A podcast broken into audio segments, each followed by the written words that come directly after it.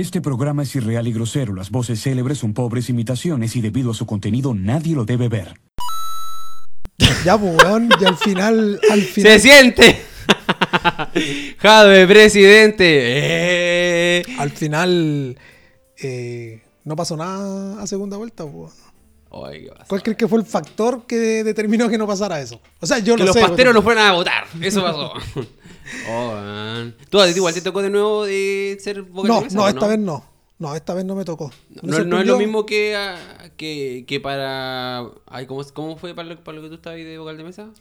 Ah, fue para, la- para el tema de los constitucionalistas Ah, y para alcalde, gobernador de... Ah, de, de, región. Sí, pues en este caso acá Antofagasta. Pero no, no me tocó de nuevo. Pero te pregunto, ¿cuál crees tú que fue el motivo de por qué Jadwe no...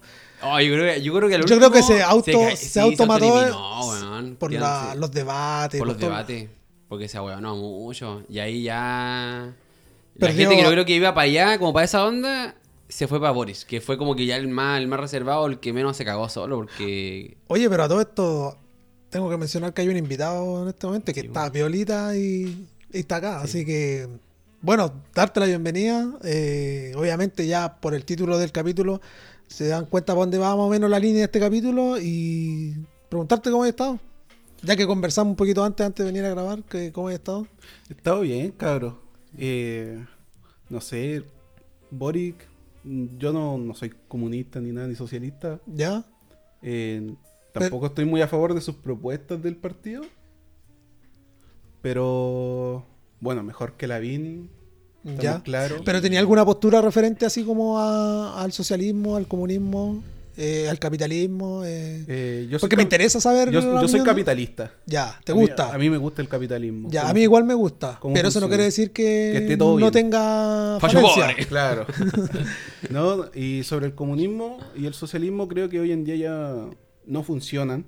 No funcionan. ¿Crees no- que es una utopía que en el papel es algo bonito, pero aplicable no, es, no, no lo es? Es que no es aplicable.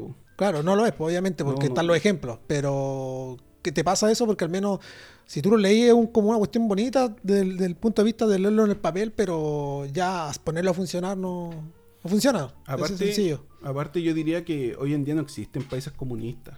Ya. ¿Cachai? Todos o, o son socialistas ¿Ya? o son lo que yo llamo capitalistas de closet. ¿Ya? Que el hecho de decir, no, somos socialistas, somos un país comunista, pero al final dentro es un capitalismo absurdo que a veces incluso mucho peor que en países como Chile, ¿cachai? Que son claramente capitalistas. Que yo Pero no ¿qué, digo que qué- país... crees tú que pasó con el tema de para el 18 de octubre? Con el tema de la revuelta social y todo el tema, o sea, se dice por una postura que ya Chile está está mal, la desigualdad y hay mucha gente que lo dice, pero si tú vayas a los hechos, eh, por algo se vienen todos los extranjeros pagados, entonces hay algo como que no se como que se, ¿cómo se dice? Como que se contradicen los hechos con lo que tal vez se puede manifestar. Que yo sí creo que hay, eh, y de hecho creo que el mismo capitalismo es, es gran culpable de, de lo que puede haber pasado acá en Chile. Eh, a ver, yo eso, para eso tengo una respuesta súper clara. Ye, si tú estás en un país que está a la super caga, ¿cierto? Y veis un país que no está tan en la caga, ¿es mejor que el tuyo? ¿Sentís que es mejor que el tuyo? No, no. Ya. Hay mucha gente que sí. ¿Cachai? Que de salir de una situación súper mala a estar en una situación que puede ser un- levemente mala, les sale mejor irse a ese país. O lo ven como Claro, que está claro. mejor. Pero por ejemplo el tema de las pensiones, de que hay abuelitos que reciben así una pensión miserable, que Ah, no, eso es una mierda. Ya, Eso es claramente una mierda. Y es un problema del. Yo no diría que del capitalismo como tal.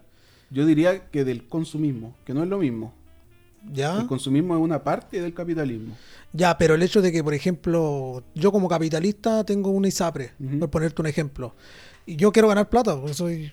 Es mi empresa, quiero ganar plata. Y me va, a- importar así, y él, son los hechos, me va a importar un, pico lo que le pase al pobre. O sea, mientras tú pagues, vas a obtener buena salud. Ya, pero es que eso tiene que ver claramente con tu calidad como ser humano y tu ética. po. Ya. Pero tiene- ¿no crees que el capitalismo y el dinero transforma a la gente? O Es un tema cuestionable, sí, pues, ¿cierto? Yo creo que sí, porque los Ya, pues, y es una de las falencias que creo yo que tiene el capitalismo, que es algo tan intrínseco del ser humano que no va a cambiar nunca. Porque es parte como de la naturaleza, digámosle, tal vez pueda estar metida hasta la biología, dentro de por qué el ser humano es así. pues. Es, es que entonces tú mismo te estoy respondiendo porque al final estoy diciendo que es algo No, no, que te pregunto, humano. te pregunto, así como para que tú me, Ah, digas qué eh, piensas tú, porque yo, al menos, yo tengo todas mis posturas claras respecto a mis pensamientos, solamente que acá tengo que hacer las preguntas necesarias porque... Eh, no, sobre eso en realidad yo no pienso que sea algo intrínseco del ser humano. Sí creo que el ser humano en, en su generalidad, por una ya cultura, digamos, milenaria ¿Ya? de comportamiento, eh, tiende a ser más egoísta. O más centrado en sí mismo.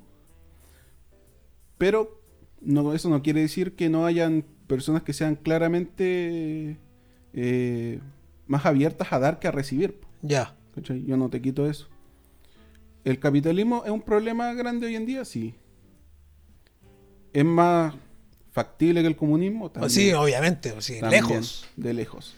Obviamente en un mundo globalizado donde la mayoría de los países son capitalistas, el comunismo no va a funcionar por ningún motivo. O va a pasar cosas como en Corea del Norte, que son países cerrados, o en, En China.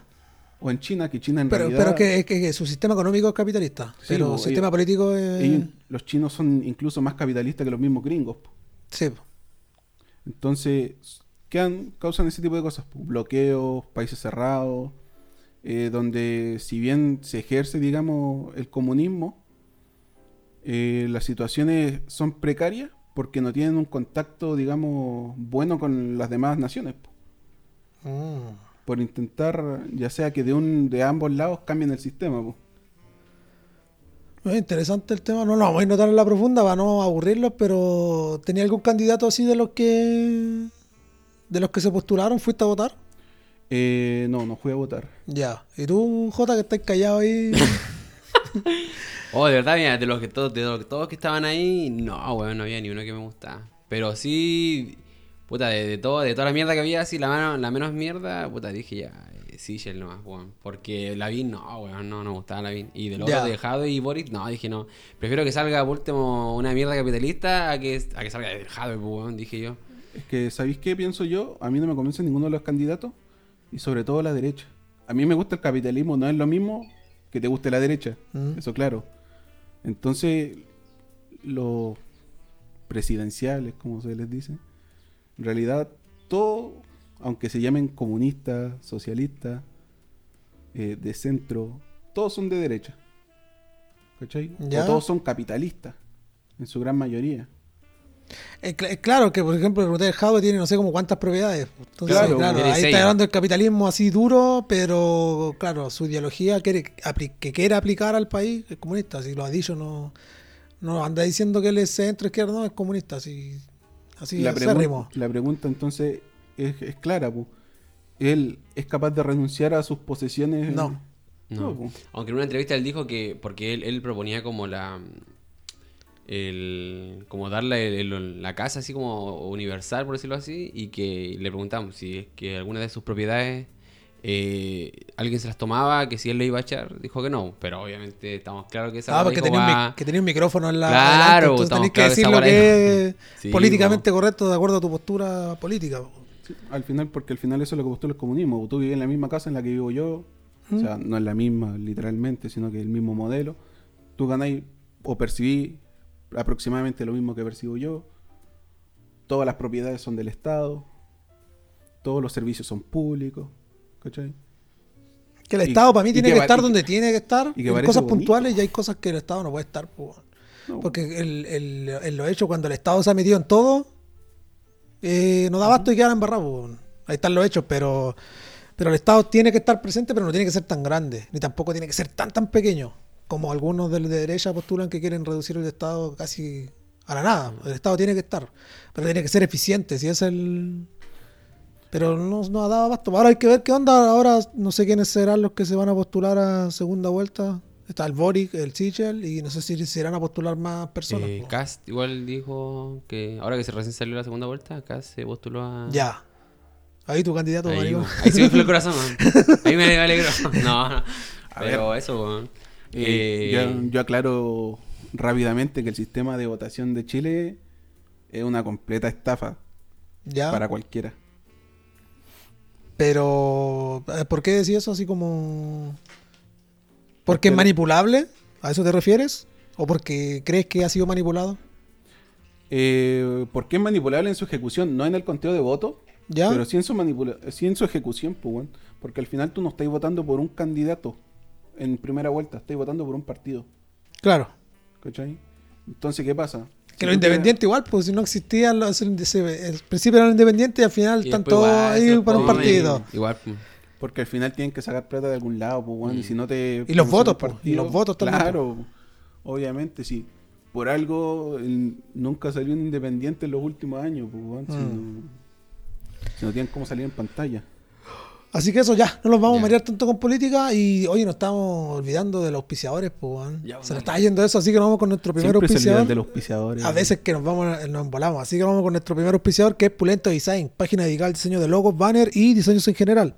La gente de Pulento Design se dedica a lo que son logos para redes sociales, pero también te pueden hacer un logo para tu pyme, emprendimiento, canal de Twitch, YouTube, lo que sea. Así que anda, cotiza con ellos y recuerda que eh, hay un código de descuento que es InsertCoin. Usted le dan el código de descuento y ahí ellos le aplican internamente un descuento para lo que ustedes quieran eh, cotizar con ellos. Así que eso, vayan, coticen, los trabajos son 100% garantizados, obviamente de calidad, como el logo que tenemos nosotros. Así que vayan y digan que van de parte del podcast. Y nos vamos con nuestro segundo auspiciador que es eh, Retro Jack Store. Se preguntarán qué venden nuestros amigos de Retro Jack Store. Ellos venden consolas retro, juegos retro y artículos geek. Encuéntranos en Instagram con el mismo nombre de Retro Jack Store. Lo mejor en precios del sector norte. Y si quieren saber si hacen envíos, por supuesto, a todo el país. Y también decirles que tienen certificación SSL. Así que ahora pueden ir a su página en internet, comprar y sus compras quedan 100% protegidas. Así que vayan con ellos, coticen y tienen productos bien buenos re- eh, referente a consolas retro, Super Nintendo, 64, Game Boy, etcétera. Así que vayan, coticen y díganle que van de parte de nosotros. Así que ahí están los auspiciadores. Y eh, el segundo tema de la semana, que tú me lo habías mencionado antes de grabar. La, la tirana, weón. Ya. Eh, fue el. ¿Qué, qué- se celebra ahora? El. ¿Cómo? O sea, ¿qué, es- qué celebraba así la fecha especial? Porque hay varias como fechas especiales, po.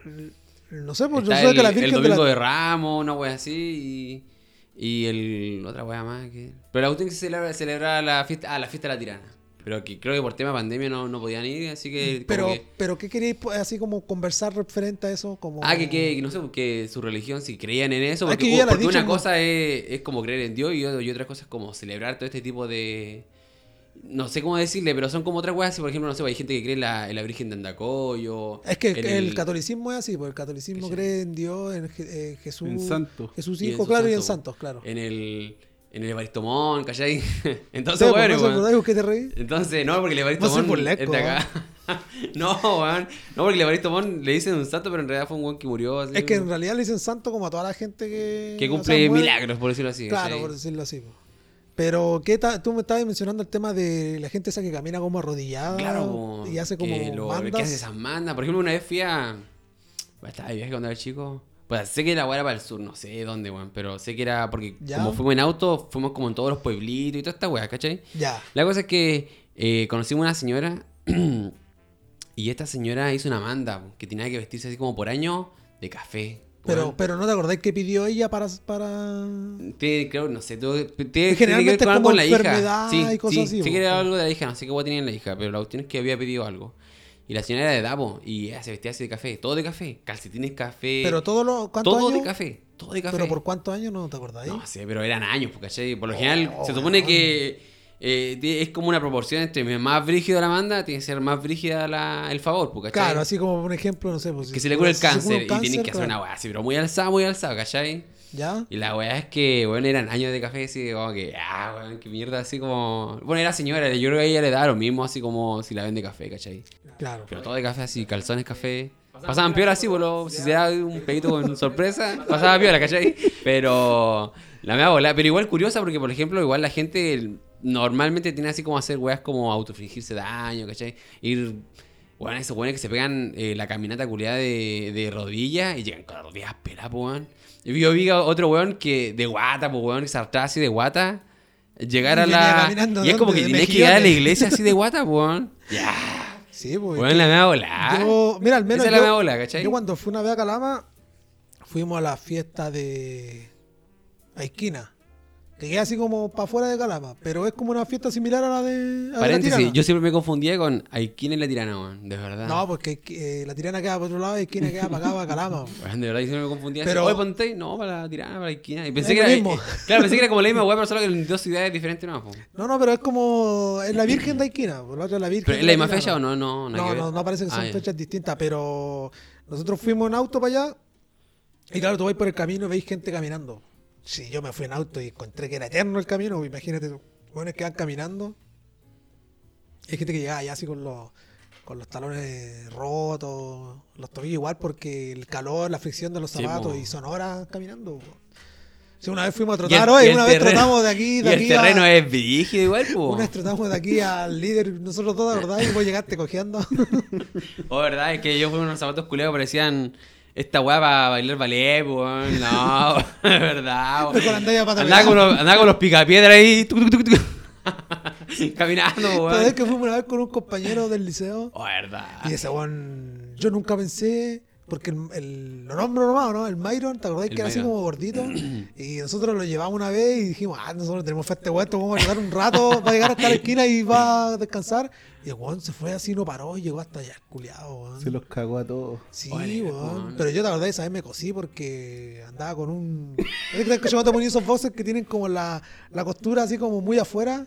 Ay, Porque son como de mala calidad y el roce después me Hace cosí, cagar, po, Sí, weón. Aparte que esa weá, uno se compra esa, esos boxers culiados eso, o más, no sé, o esa Calvin Kerini, y esa weá son como 99% poliéster, pues weón, 1% algodón, ¿cachai? Y esa weá son malas, pobres, Sí, como malos. de, de aluplaza, así, una weá así, weón. Yo creo que antes como yo, bueno, yo soy full bici ahora, no, no me gusta trotar. Y la weá es que cuando uno tiene que trotar, puta, tiene que sacar las llaves de la casa, ¿cachai? Y tiene que andar con toda esa weá, pues. Entonces Pero- cuando sí, trotaba pues, ahí, weá parecía ahí baile de la tirana, pues bueno, ese weón es que, ese weón que andan con esos sonajeros en los pies, ¿cachai? Y era incómodo, pues una parte tenía que andar el celular en la mano, otro en la botella, entonces lo que hacía yo era como ponerme una, una bolsita así de líder, Adentro, metía ahí la ahí, plata, ahí. el pasaje, metía la llave, me lo guardaba ahí dentro, yo la, el calzoncillo, weón. Como los canguros. Llegaba, llegaba así, pero, hermano, llegaba así, me sacaba y los cocos parecían cebolla. en escabeche, weón. ¿Sabes qué? Yo, por sobre todas las cosas, yo con la ropa interior siempre es comodidad primero, weón. Sí, igual antes, claro, lo mismo, te decía, nadie me lo va a ver, pues. Y ahora sí, la De buena importancia de Es un buen. De un Sí, buen. es O sea, todo lo mismo la marca, pero por lo menos que- algodón. Que estén limpios y Claro. en, Claro. buena, en, en buen. ¿Cómo se llama? Eh, no buena calidad, sino que.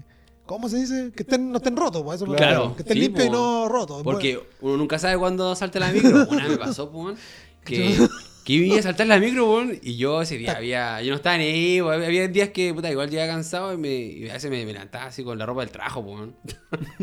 Llegaba la- así como porque así me ahorraba tiempo, ¿cachai? Y la cuestión es que ese día saltó la micro, después la pega, y weón, eh, ¿Te weón, acordaste? Justo hacía. Sí, pues dije, puta, acordaste. weón, y esos calzoncillos estaban así como... Y a mí me gusta usar ropa interior blanca, po. no sé por qué, me gusta el blanco, ¿cachai? Y eh, tenía así como una cota de Vichy ahí, ¿cachai? Entonces... Oh, y aparte, y tenía así como... Caca. como no, no, no, tampoco tan... Tampoco. ¿Hay La cachado parte cuando... así. Hay cachado cuando comí ramita de queso y después los de- cuando terminé de comer y te quedan así los dedos como... Ya, tenía como eso, ¿cachai? Qué chucha que tenía el culo. Este weón tiene el culo con cheto, qué mierda. Culeado, culo Evercris. no, no, mentira, no. No, no, pero.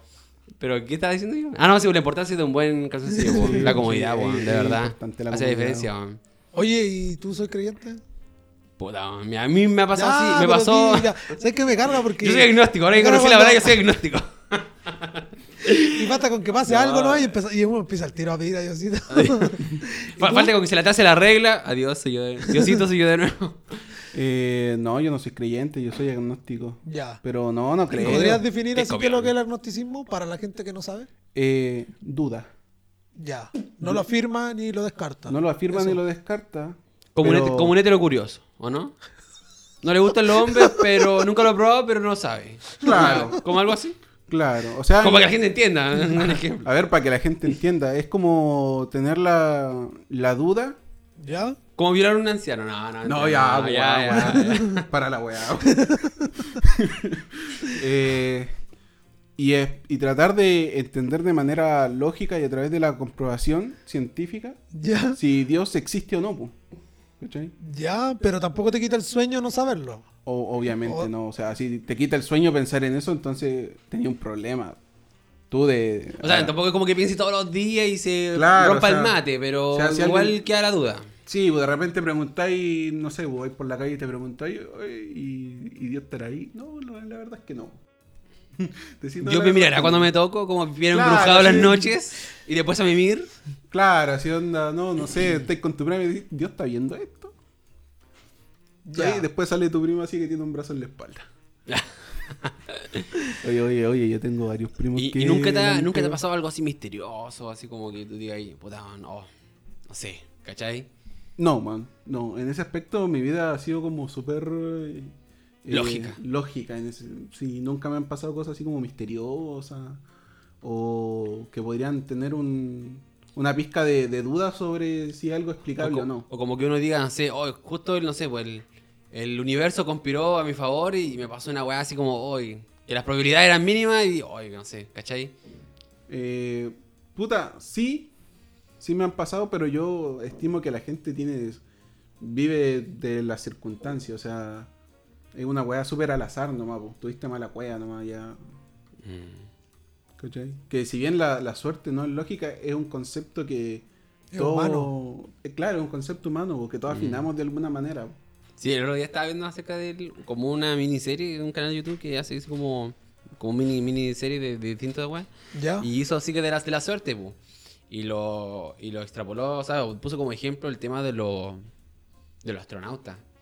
En donde hay sí, ciertamente como método de corte, así como inteligencia, salud, bla, bla, bla, bla.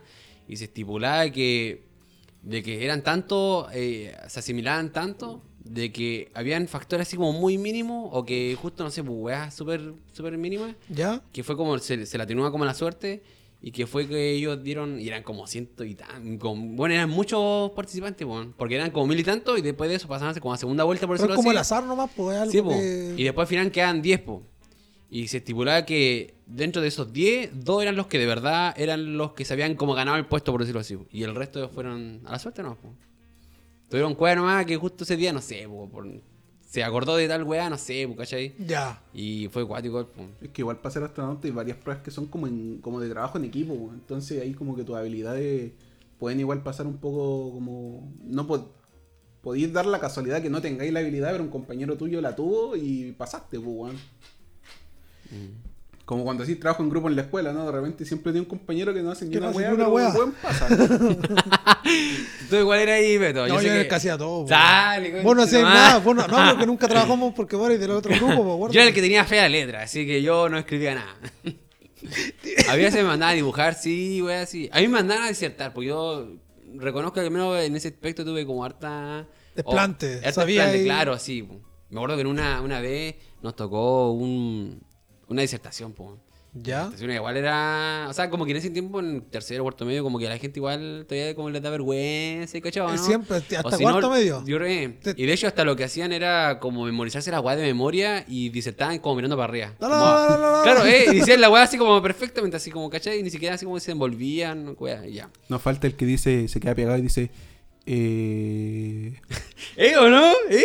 Porque se le olvidó eso la. es para, se le olvidó eso es el. para, para armar recordar. mejor la... Claro. Eh. ya, güey, a mí me pasaba que yo no, siempre iba a hablar, no estaba ni con los weones, ¿cachai? Y yo siempre lo que hacía era como eh, chuparle los- las, las patas a las viejas, o a la profe en ese caso. Y decía, "Agra- gracias, eh, agradezco el espacio, weá, mi profe, weá. Profesorcita linda. Ita, ita, ita.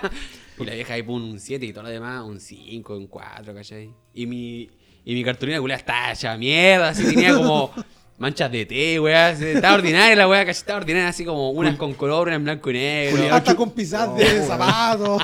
Culeado chupa media, weón. Pero es que, to- es que, que todos tienen que usar todos los recursos que tengan. a su Claro, hay que alcance, o sea, apegarse, final- Igual yo nunca, yo fui malo así para la manualidad, weón. Yo era flojo así, flojo, flojo, flojo. Y lo que yo hacía, pero en la básica, era irme a la agua de la basura. De verdad. Y ahí siempre había cartón, había, yo buscaba en la basura así, después la lavaba, no sé, pues había una bombilla, pum, la lavaba, ¿cachai? Y después llegaba. y después llegaba así y hacía un trabajo, pum, siete, ¿cachai? Igual sí. Está bien, pues, reconozco, Está sí, bien, pues, pues, sí. Reciclaje. Claro. Sí, pues, eco-friendly todo el rato.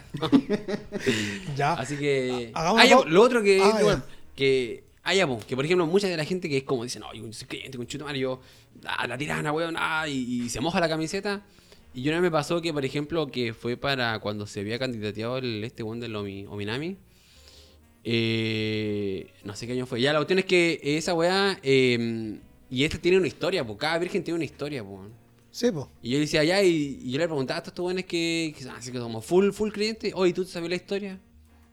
No. Eh, no. ¿Cachai? Entonces, ¿por qué creí en No sé. Si no te sabes ni- bueno, si- ¿Cómo vas a creer en algo que ni siquiera sabes la historia, cachai? Eh... ¿Qué pretendí? No sé, y le pegaban. Yo con respecto ¿Cachai? a ese tipo de creencia tengo una sola pregunta para el público, para que me responda ahí en comentarios. Eh, ¿Por qué tenéis que hacerte daño para comprobar que estáis haciendo algo de verdad? ya, ¿a qué te refieres? Así como para. A caminar de rodillas, Ah, ya. arrastrarte por el piso. ¿Por qué tenéis que hasta cierto punto, digamos, sufrir para demostrar que de verdad estáis pidiendo algo? No, no, Claro. no Como, es como la moneda de intercambio, ¿no? Al final. Claro, y lo otro, claro, ¿y ¿por qué creen que hacerse eso es la verdadera moneda, eso, la verdadera moneda de intercambio para, para que le den el favor, ¿cachai?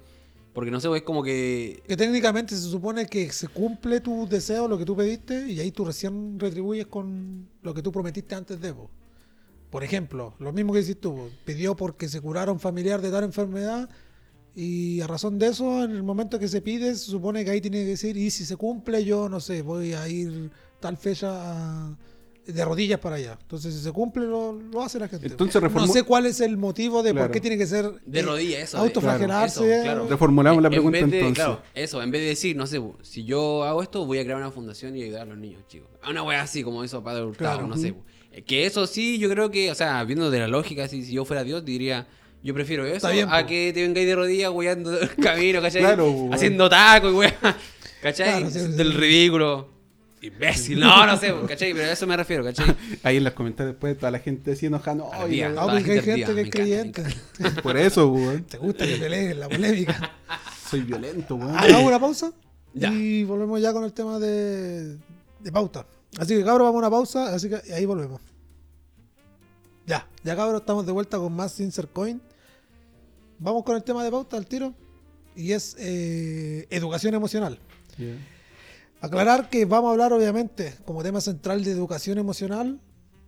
eh, y también nos vamos a desviar a otro tipo de cosas referente al área de psicología. Y me gustaría que antes que vayamos con el tema de pauta te presentaras, pero de forma ya como profesional, por decirlo así. Ah, ok. De que, por- para que entiendan por qué estamos hablando de esto. Claro, porque decimos, porque hay- estamos- porque hay un weón de hablando física, aquí. Si es que estos weones son de la Claro, contra. Un poco así como tu currículum, una wea Ya, así. ya. Ya, o sea, Psico- ya, o sea, psicólogo no, psicólogo. Pero ¿hay algún área que te guste? eh, sí, sí. Bueno, para todos los que me van a conocer hoy día, eh, soy Leonardo. Soy, estoy por graduarme de psicología clínica. Aclarar de por qué no te graduaste si no ya estaría Ah, graduado. sí, Y no aclarar, es por un eh, tema académico, sino por circunstancias Claro, de por la vida. circunstancias de salud no, no he podido graduarme, pero estoy a punto de, de hacerlo. Y voy a, tengo, o voy a salir con una mención en psicología clínica y una en psicología Ya, laboral organizacional. Pero me eh, decanto por la psicología clínica. Ya, perfecto. ¿Por qué? Eh, Por lo- porque, lo que estaba hablando anteriormente. Claro, porque siento que es más interesante desde el punto de vista eh, laboral, digamos, por decirlo de alguna manera, de trabajar en eso, los aspectos que se ven o la gente con la que tú tratas, más que el trabajo de psicólogo laboral que muchas veces tiende a ser un poco más rutinario o, o de más eh, procesos, digamos, que no tienen mucha interacción humana. ¿cachai? Si bien hay, hay puestos de trabajo de psicología organizacional que son muy interesantes a nivel humano, sobre todo lo que tiene que ver con, con cambiar el clima organizacional o mejorar las condiciones de trabajo de, de una organización y demás. Pero la mayoría del trabajo siempre suele ser reclutamiento y selección, en recursos humanos, gestionar cosas. Mm. Ahora que mencionaste, voy a hacer un paréntesis, que mencionaste acerca del, del clima, una de las características principales a nivel, a nivel así como de ambiente laboral, que se trabaja en el hospital, que yo trabajo ahí, es eh, el, el mal ambiente laboral en realidad. O sea, la- la- siempre hay muchas peleas y todo, y todo el tema, así como que se pelan, se hacen pebre, que en realidad Que se pasa en todos lados. Claro, pero. es- Claro, sí, yo igual he trabajado ante- anteriormente otras pegas, pero ahí era rígido, o sea, el hospital sí es cuático, ¿cachai?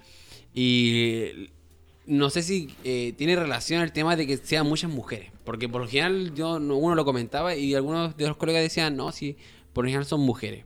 Y porque por las mujeres, al ver mucha cantidad, eh, siempre tienen como eso de, de ser veridosas, así como quieren más bonitas, hacer la pebre, ¿cachai?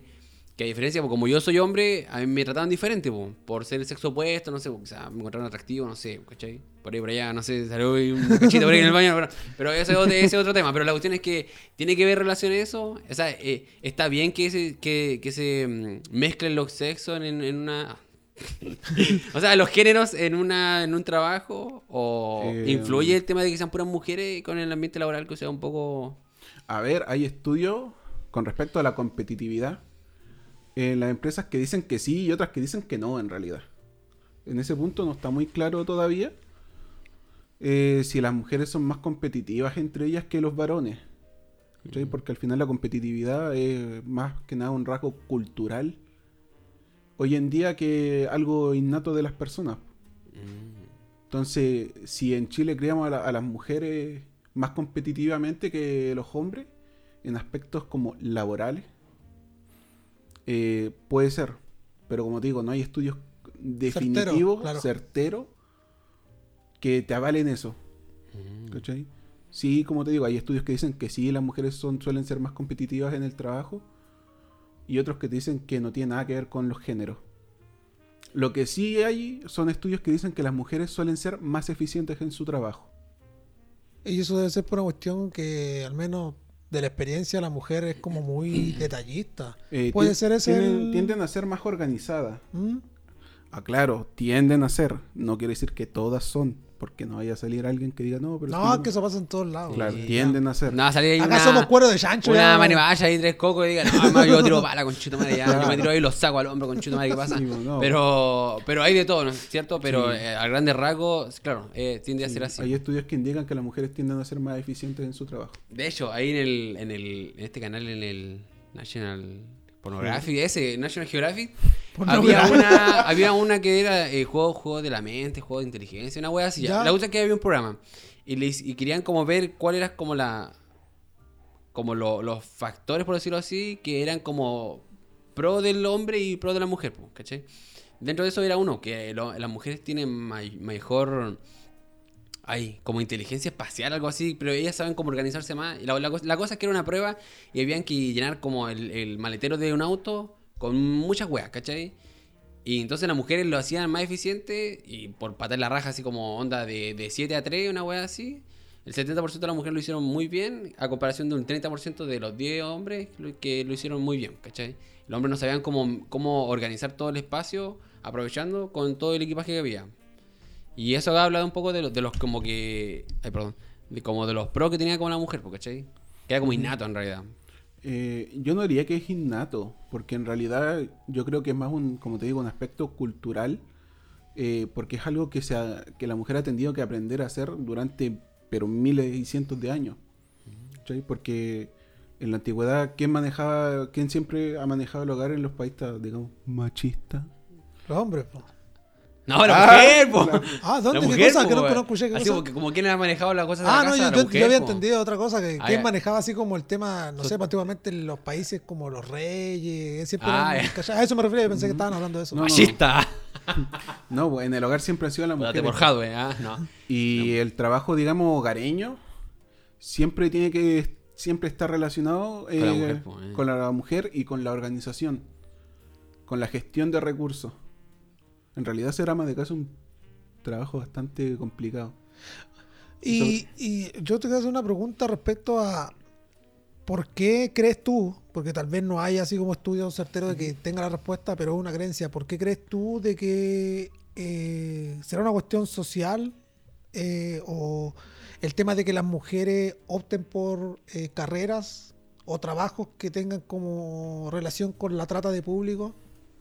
Por ejemplo, los TENS, un ejemplo. Claro.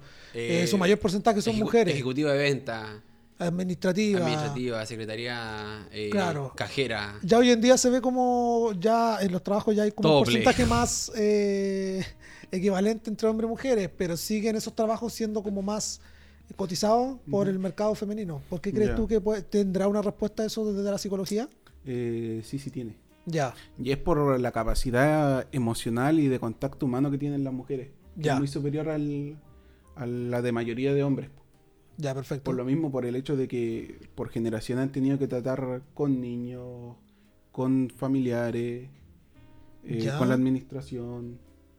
Entonces, eso produce que culturalmente la mujer esté más preparada para tratar con público o con extraños ¿Mm? de una manera más cálida que el varón. Que los trabajos, digamos, masculinos genéricamente son que trabaje en la contru, que trabaje o de manera aislada o en laboratorio, ¿cachai? Que suelen ser más trabajos solitarios o de o individuales, Ya, eh, al contrario que de la mayoría de mujeres. ya, También aclarar, por ejemplo, que en países primermundistas, nórdicos, por ejemplo, ¿Mm? eh, este tema de que las mujeres escojan carreras como estereotípicamente femeninas es muy muy común porque no tienen problemas sociales como los que tenemos nosotros aquí, ya. No tienen deficiencias económicas, ¿no? la mayoría de los problemas sociales están resueltos, eh, la gente confía en los gobiernos y eso por alguna razón ha decantado en que la mayoría de las mujeres en esos países tiendan a tener trabajo estereotípicamente femenino. ya, Eso te indica que eh, el hecho de que una de que sí pueden existir o si hay decantamiento por ciertos trabajos para ciertos géneros, ya. ¿cachai? Que no quiere decir que sean exclusivamente de esos géneros. Obviamente en esos países también hay mujeres ingenieros y todo lo que No, obviamente, obviamente. sí, eso- Pero en su mayoría o por decantamiento se da en esas divisiones. Lo- callado, oiga, que- Los, No. los dejé para adentro, ¿ah? Eh, ya, aquí estamos. No, pues es que quería preguntarte eh, otra pregunta más referente al, al tema de la, de, de la psicología acá en Chile. ¿Cómo encontrás tú que es eficiente, ineficiente, regular? Eh, ¿Qué cambios harías tú desde tu punto de vista?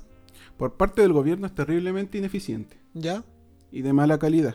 No quiere decir que los profesionales que la ejerzan sean de mala calidad. Ya. ¿A qué me refiero? Por ejemplo, eh, en los CEFAM la cantidad de psicólogos que hay son mínimas y atienden, no sé, ponele que al día 20, 30 personas. Ya. Con las atenciones que generalmente cuando tú pagas privado eh, duran una o 40 minutos, una hora es lo que se estipula. ¿Mm? Y tú en un CEFAP estás ahí 20 minutos, ¿cachai? Ya, es Bueno. como más express, como para sacar Claro. rápido gente nomás, o para Vamos, ir, ir sacando las listas rápido. Claro, hay tanta gente que tenéis que atender rápido. ¿cachai? Ya. Eh, también muchas veces el trabajo en, en Chile es muy rotatorio con respecto a la psicología en, en el ámbito público. Ya. Entonces, eso causa que los procesos que se, que se hagan de tratamientos, de terapia o de diagnóstico eh, no sean consecutivos con la persona que viene después. Ah, ya, ok. ¿cachai? O la persona que llega tiene que volver a hacerlo, por ejemplo. Entonces esas cosas se dan mucho eh, a nivel estatal. Y también en Chile se le da muy poca visibilidad al tema de la salud mental, por ejemplo, por parte de los gobiernos. Ya. Si bien harta responsabilidad la tienen lo- los mismos profesionales de darla a conocer, digamos, a las comunidades, eh, también hay una carencia en, en el auspicio, eh, en la publicidad de, de este tipo de servicios. ¿Y es cara la, atenderse con un psicólogo? Pues yo nunca he hecho uso del servicio y yo tengo ISAPRE. Imagino que tal vez me va a salir no caro, pero por ejemplo un particular es caro. Eh, sí, pueden llegar a ser caros. También Ya. hay baratos, pero la media está entre 30 a 40 lucas La consulta. la consulta. Ya. Sí, habrán algunos más baratos, ¿cachai? Y otros mucho más caros también, Ya. particular. Sí, pues eso es lo otro que. Bueno, que cuando tú. Hay gente que está dispuesta a pagar eso de repente por una licencia para no ir a trabajar, pues. Sí, po. Pero eh, ahí, ahí me puedo agarrar otro tema, el tema de, del estrés laboral, cómo se determina que una persona está estresada laboralmente. ¿Sabes cuáles son las directrices para decir si efectivamente esta persona está estresada o simplemente está puro weando y quiere la licencia para no ir a trabajar? A ver, Porque puede pasar. para no entrar como en muchos detalles y No, explayarme. no, súper así como... Eh, primero hay características, obviamente, conjuntos de características en ¿Ya? las personas que pueden determinar si esa persona tiene estrés o no. También hay test que se les pueden hacer, ¿cachai? Simple, para ver si está estresado o no. como cuáles así que sepas tú. Eh, ay, en este rato no, no recuerdo muy bien cuáles son en específico, pero, los, pero existen. Pero características fácil, eh, irritabilidad, ¿cachai? ¿Ya? Eh, caída del pelo. Bueno, esto acá tengan, pongan ojo la gente, o sea, oído la gente que está escuchando para que Se están de repente- ahorrando, se están ahorrando la consulta aquí les culeo, así que pongan atención. Porque de repente pueden estar estresados y no saberlo. Sí, po. ¿Cachai? Eh, también, no sé, pues si... te ¿Pensamientos suicidas? Eh, no, eso tiene que... Eso, eso- más como la depresión, creo. claro, eso es como más en depresión- depresiones muy graves, ¿cachai? Pero no sé, pues, si la persona continuamente se come las uñas en momentos que son como complicados o de mucha exigencia, también puede ser un indicador de estrés o de ansiedad. Mm, ese tipo de cosas. También, no sé, pues si tiene. Si una persona que no tiene déficit atencional empieza a tener eh, problemas para mantener la atención focalizada, También es un indicativo. igual puede ser un indicativo. Pero ojo, hay que decir que todo esto que tú estás mencionando son rasgos, pero no son determinantes. O sea, esto se, Claro, tiene que, claro. se tiene que juntar, yo creo que con más Sí, eh, se, pruebas, se por deben, decirlo así, claro, se deben, se deben agrupar con otras cosas para llegar a un diagnóstico. para llegar a un diagnóstico. Nada en psicología tiene signos, así como, bueno, nada. Eh, la mayoría de las cosas no tienen signos particulares de... Como que ya, tenía eso sí o sí estrés. Claro, No, claro. generalmente son como... Es una sumativa. Una sumativa de, de síntomas. Oye, ¿y tú eh, al menos alguna vez has escuchado las posturas del- de la cienciología? ¿Sabes qué es la, ci- la cienciología? ¿O alguna Eh, vez has escuchado la cienciología? No, no, no, Alberto. Plaza, ¿te suena? Ya, Eh, lo vi- si lo viste en la tele, este Sí, loco sí, sí. Ya. Ellos tienen una postura de la cienciología de que ellos no creen en la psicología. Ujú. Por ejemplo, que alguien que no crea en la, en la psicología, ¿qué, qué, qué le dirías tú? Porque hay gente que no cree. po. ¿Y qué le voy a decir? Eh, nada, en realidad, pues, o sea, si él no quiere aceptarlo, tampoco es como que yo le vaya a decir, no, es que tú estás mal y demás, no. O sea, yo puedo entregarle documentación que afirme que eso, que la psicología, que la psicología existe, que funciona, ¿cachai? Que es una ciencia.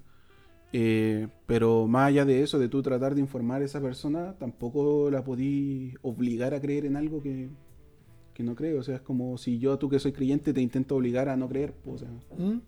no se puede. Yo te puedo dar documentación que explique ciertas cosas o que te demuestre ciertas cosas, pero ya va en ti si tú crees Ya. o no. Y el tema de la educación emocional, eh, ¿a qué se refiere para que se explique, para que la gente pueda entender a qué, a qué se refiere educación emocional? Ya.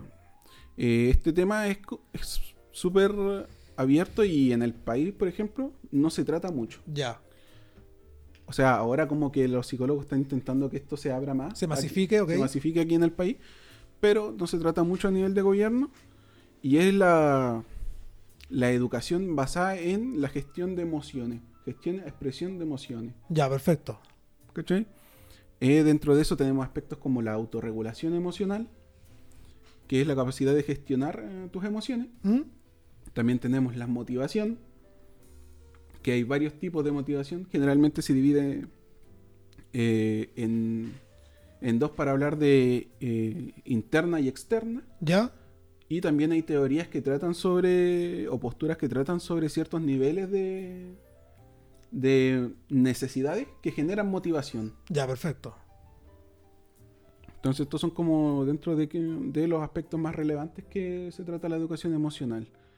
Eh, en Chile tenemos un problema muy grave y crónico, diría yo, que es que la educación emocional se está intentando dar en niños, ¿Ya? generar en niños, pero dejamos a los adultos de lado, que son los que crían a los niños. ¿Cachai? La mayoría de los adultos sobre los 35 años no tienen ningún tipo de, en su mayoría, ningún tipo de tacto emocional. Eh, si te intentan contar una mala pasada que tuvieron, no te pueden, generalmente no te miran a la cara, miran al piso, por ejemplo, demuestran cierta vergüenza ante los sucesos mal vividos, ¿cachai? O, o no son capaces de expresar tristeza, eh, ira, de una manera, digamos, no agresiva ante las demás personas. Suelen aguantar y luego explotar. Mm. ¿cachai? Entonces, claro, tú podías intentar educar a un niño con educación emocional, que es lo que se intenta ahora, pero si los papás están continuamente con problemas eh, psicosociales y sin este tipo de conocimiento o de educación, eh, no vaya a resultar en nada. Yo vengo escuchando hace como, no sé, bueno, 15 años, y se habla hace 20 años, hace 30 años, eh, que los niños que hacen bullying en los colegios, por ejemplo, vienen generalmente con problemas familiares, ¿cierto? Ese niño tú lo podís tratar, podís intentar ayudarlo a que, o entregarle las herramientas para que él resuelva sus problemas propios, pero la dinámica familiar sigue ahí estando, Mm. se perpetúa. Hay una disfunción ahí familiar que no. que es el no- verdadero problema, el origen. Claro. Y estos problemas familiares no solamente son problemas quizás de agresividad o, o de problemas entre los padres, hay muchas veces simplemente de que no hay contacto entre los papás y los hijos. No hay interés por los padres por saber lo que hacen sus hijos y no hay interés de los hijos por saber cómo son sus papás. ¿Cachai? Hay un montón de gente que no sabe cómo ha sido la vida de sus papás. Oh, eso es verdad, es verdad. Hay niños, o sea, a veces hay, por ejemplo, algunos compañeros que no saben cómo. ¿Qué, qué hacían sus papás cuando eran chicos? O de su historia en realidad, así como que, oye, ¿tú qué hacías? ¿Dónde estudiaste? No sé. ¿Cómo te fue en el colegio? ¿Te hicieron bullying? No sé, una weá así, ¿cachai? Es verdad, eso es lo que comentaba. Hoy te quisiera hacer una pregunta que, por ejemplo, ahora hablando acerca ya a nivel general de la, de la educación emocional, que creo que tiene relación con la inteligencia emocional, que cuáles serían como lo- las ventajas o desventajas de, acerca de, cono- de la educación emocional, ya sea como a nivel y micro, así como a nivel de individuo, y cómo se beneficiaría o cuáles serían como los problemas a nivel de comunidad. ¿Cuál crees tú que podría suceder? Mira, eh, desventaja rápida. Eh, la veis todos los días. Delincuencia, eh, consumismo asfixiante, estrés a niveles, weón, increíbles. Son, estamos dentro de los 10 países con más estrés del planeta. Creo que superado por un par de países asiáticos, nada más. Eh, una tasa de suicidios increíblemente alta. Igual que Japón. Alcoholismo, ¿eh? también. po. alcoholismo, Alcoholismo, drogadicción, mala educación, políticos corruptos. eh, y podría seguir. Ventajas de una educación emocional. Disminución de esa gran cantidad de aspectos. Una, gran mayoría. Porque gente con herramientas y conocimientos sobre cómo expresar y gestionar sus emociones es gente que tiene herramientas para comunicarse con otros, para ejercer un trabajo más eficiente, para tener eh, metas más alcanzables en la vida. ¿Cachai? Porque hay gente que sueña con ser, qué sé yo, yo no sé mucho de fútbol, pero no sé, pues Alexis Sánchez. ¿Cachai? Ya, pero ¿cuáles son tus probabilidades de ser Alexis Sánchez? Eh, si soy bueno jugando la pelota, incrementan. Si soy malo, o sea, te queda puro entrenar y ver si a tus 14 años soy lo suficientemente bueno. Eso es un tema que a mí me interesa harto dejar en claro. Eso que te vende el capitalismo y que yo soy muy capitalista, de que con esfuerzo tú puedes lograrlo todo, es una gran mentira. de partida. ¿Cachai? Tú con esfuerzo no podís lograrlo todo. Tenéis que tener eh, medios para poder lograrlo. Tenéis que, tenéis que plantearte metas realistas que tú puedas lograr a corto tiempo y que te puedan ayudar o, o te sumen para esa meta más grande que tú tienes. De eso tratan esa- esas frases de no, si tú puedes lograrlo todo con esfuerzo. De eso trata en realidad. No de que tú, Tú puedes ser tu propio jefe. ah. eh, el tú puedes ser tu propio jefe son puras estafas piramidales, cabros. De verdad. A ver si hablamos de eso. Otra vez estábamos hablando Mm. de eso. Sí, a lo que yo, por ejemplo, estaba un poco así repasando de cómo las desventajas, que por ejemplo se podría utilizar como algo malo, como una herramienta mala. Por ejemplo, eh, yo al conocer toda esta eh, como factores o síntomas de todo eso, no sé, que de una persona que esté vulnerable, que no sepa cómo expresarse, que sea introvertida, que no sé, que, que esté mal, yo lo puedo utilizar para mi favor. Mira, te lo dejo claro al tiro. Eh, los compadres que se van a parar afuera de los liceos, compadres de U, compadres que trabajan, mayorcitos, que se van a parar afuera de los liceos a pescarse minas chicas. Mm. Manipulación absoluta. Eso, a iré como las técnicas de. Porque uno ahí, uno se puede ir por las ramas y a aprender técnicas de persuasión, de manipulación. Claro. Sobre todo en, esta, en estas minas que son jóvenes, que son, que son muy moldeables en realidad. La mayoría de los adolescentes son moldeables. Por eso en la mayoría de sectas eh, están constituidas por adolescentes y adultos jóvenes. Porque son herramientas que se pueden utilizar. Yo puedo ver a una persona vulnerable y con tiempo y esfuerzo, digamos, herramientas suficientes, puedo manipular a esa persona para que el día de mañana se suicide. po. Pero si es lo que pasó con la secta esa que se mataron, no sé cuánto, porque tomaron una cuestión y se suicidaron, no sé cuánto, Pero bueno. la. ¿Vos lo mencionaste la otra vez? No sí, me acuerdo el la nombre. del- Tenéis la de Antares de la Luz, otro la ejemplo. Ahí buena. eran adultos jóvenes, pues, gente de entre 20 a 30 años. Sí. Lo que sí me llamaba la atención que era toda gente así como profesionalmente igual realizada. O sea, tenían una vida igual. Es que ahí está el problema de la educación emocional. po. Ya. Tú podés ser la persona más profesional y realizada, tener todos los títulos que tú queráis. Pero si tú estás quebrado por dentro, da lo mismo. po. Basta con que alguien te muestre un poco de preocupación o, o que se muestre como tu idealización, tu ideal de persona Ya. para que tú caigas. Eso es lo único que se necesita. Si a, si a ti, por ejemplo, eh, te gustan las personas que son preocupadas por los niños, que son buenas personas con los ancianos, ¿cachai? Que no suelen hablar malas palabras ni disparate. Y hay una persona que quiere manipularte a ti y que tú no la conoces, pero esa persona sí te conoce a ti, si ella actúa de esa manera, de manera frecuente frente a ti, tú vas a decir, ah, esa persona es bacán. Po". Y al principio le vaya a comprar. Y si es lo suficientemente inteligente, te va a manipular para obtener cosas de ti. Una persona que tiene herramientas emocionales disminuye muy grandemente la posibilidad de que eso suceda. Porque es capaz de discernir que los ideales, por ejemplo, no existen. Por algo son ideales, son ideas. Eh, la idealización de personas, de santos, de buenas personas, eso no existe. Porque todas las personas, los seres humanos, todos tenemos matices.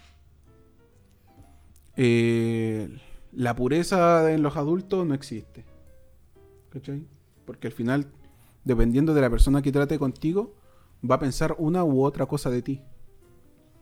Los seres humanos tendemos a, a tener expectativas de las personas tras la- las primeras reuniones, tras conocer a esas personas. Cosa que en psicología esperamos que eso disminuya. Porque en realidad tú no podís tener expectativas de, siendo totalmente realista y lógico, de alguien que viste una- la primera una sola vez. Mm. ¿Cachai? No. Ay, acabo de decir, ¿cachai? Hay que como Sí, que eliminar el Es prejuicio. la muletilla, claro. Pero tú no podís tener esas expectativas.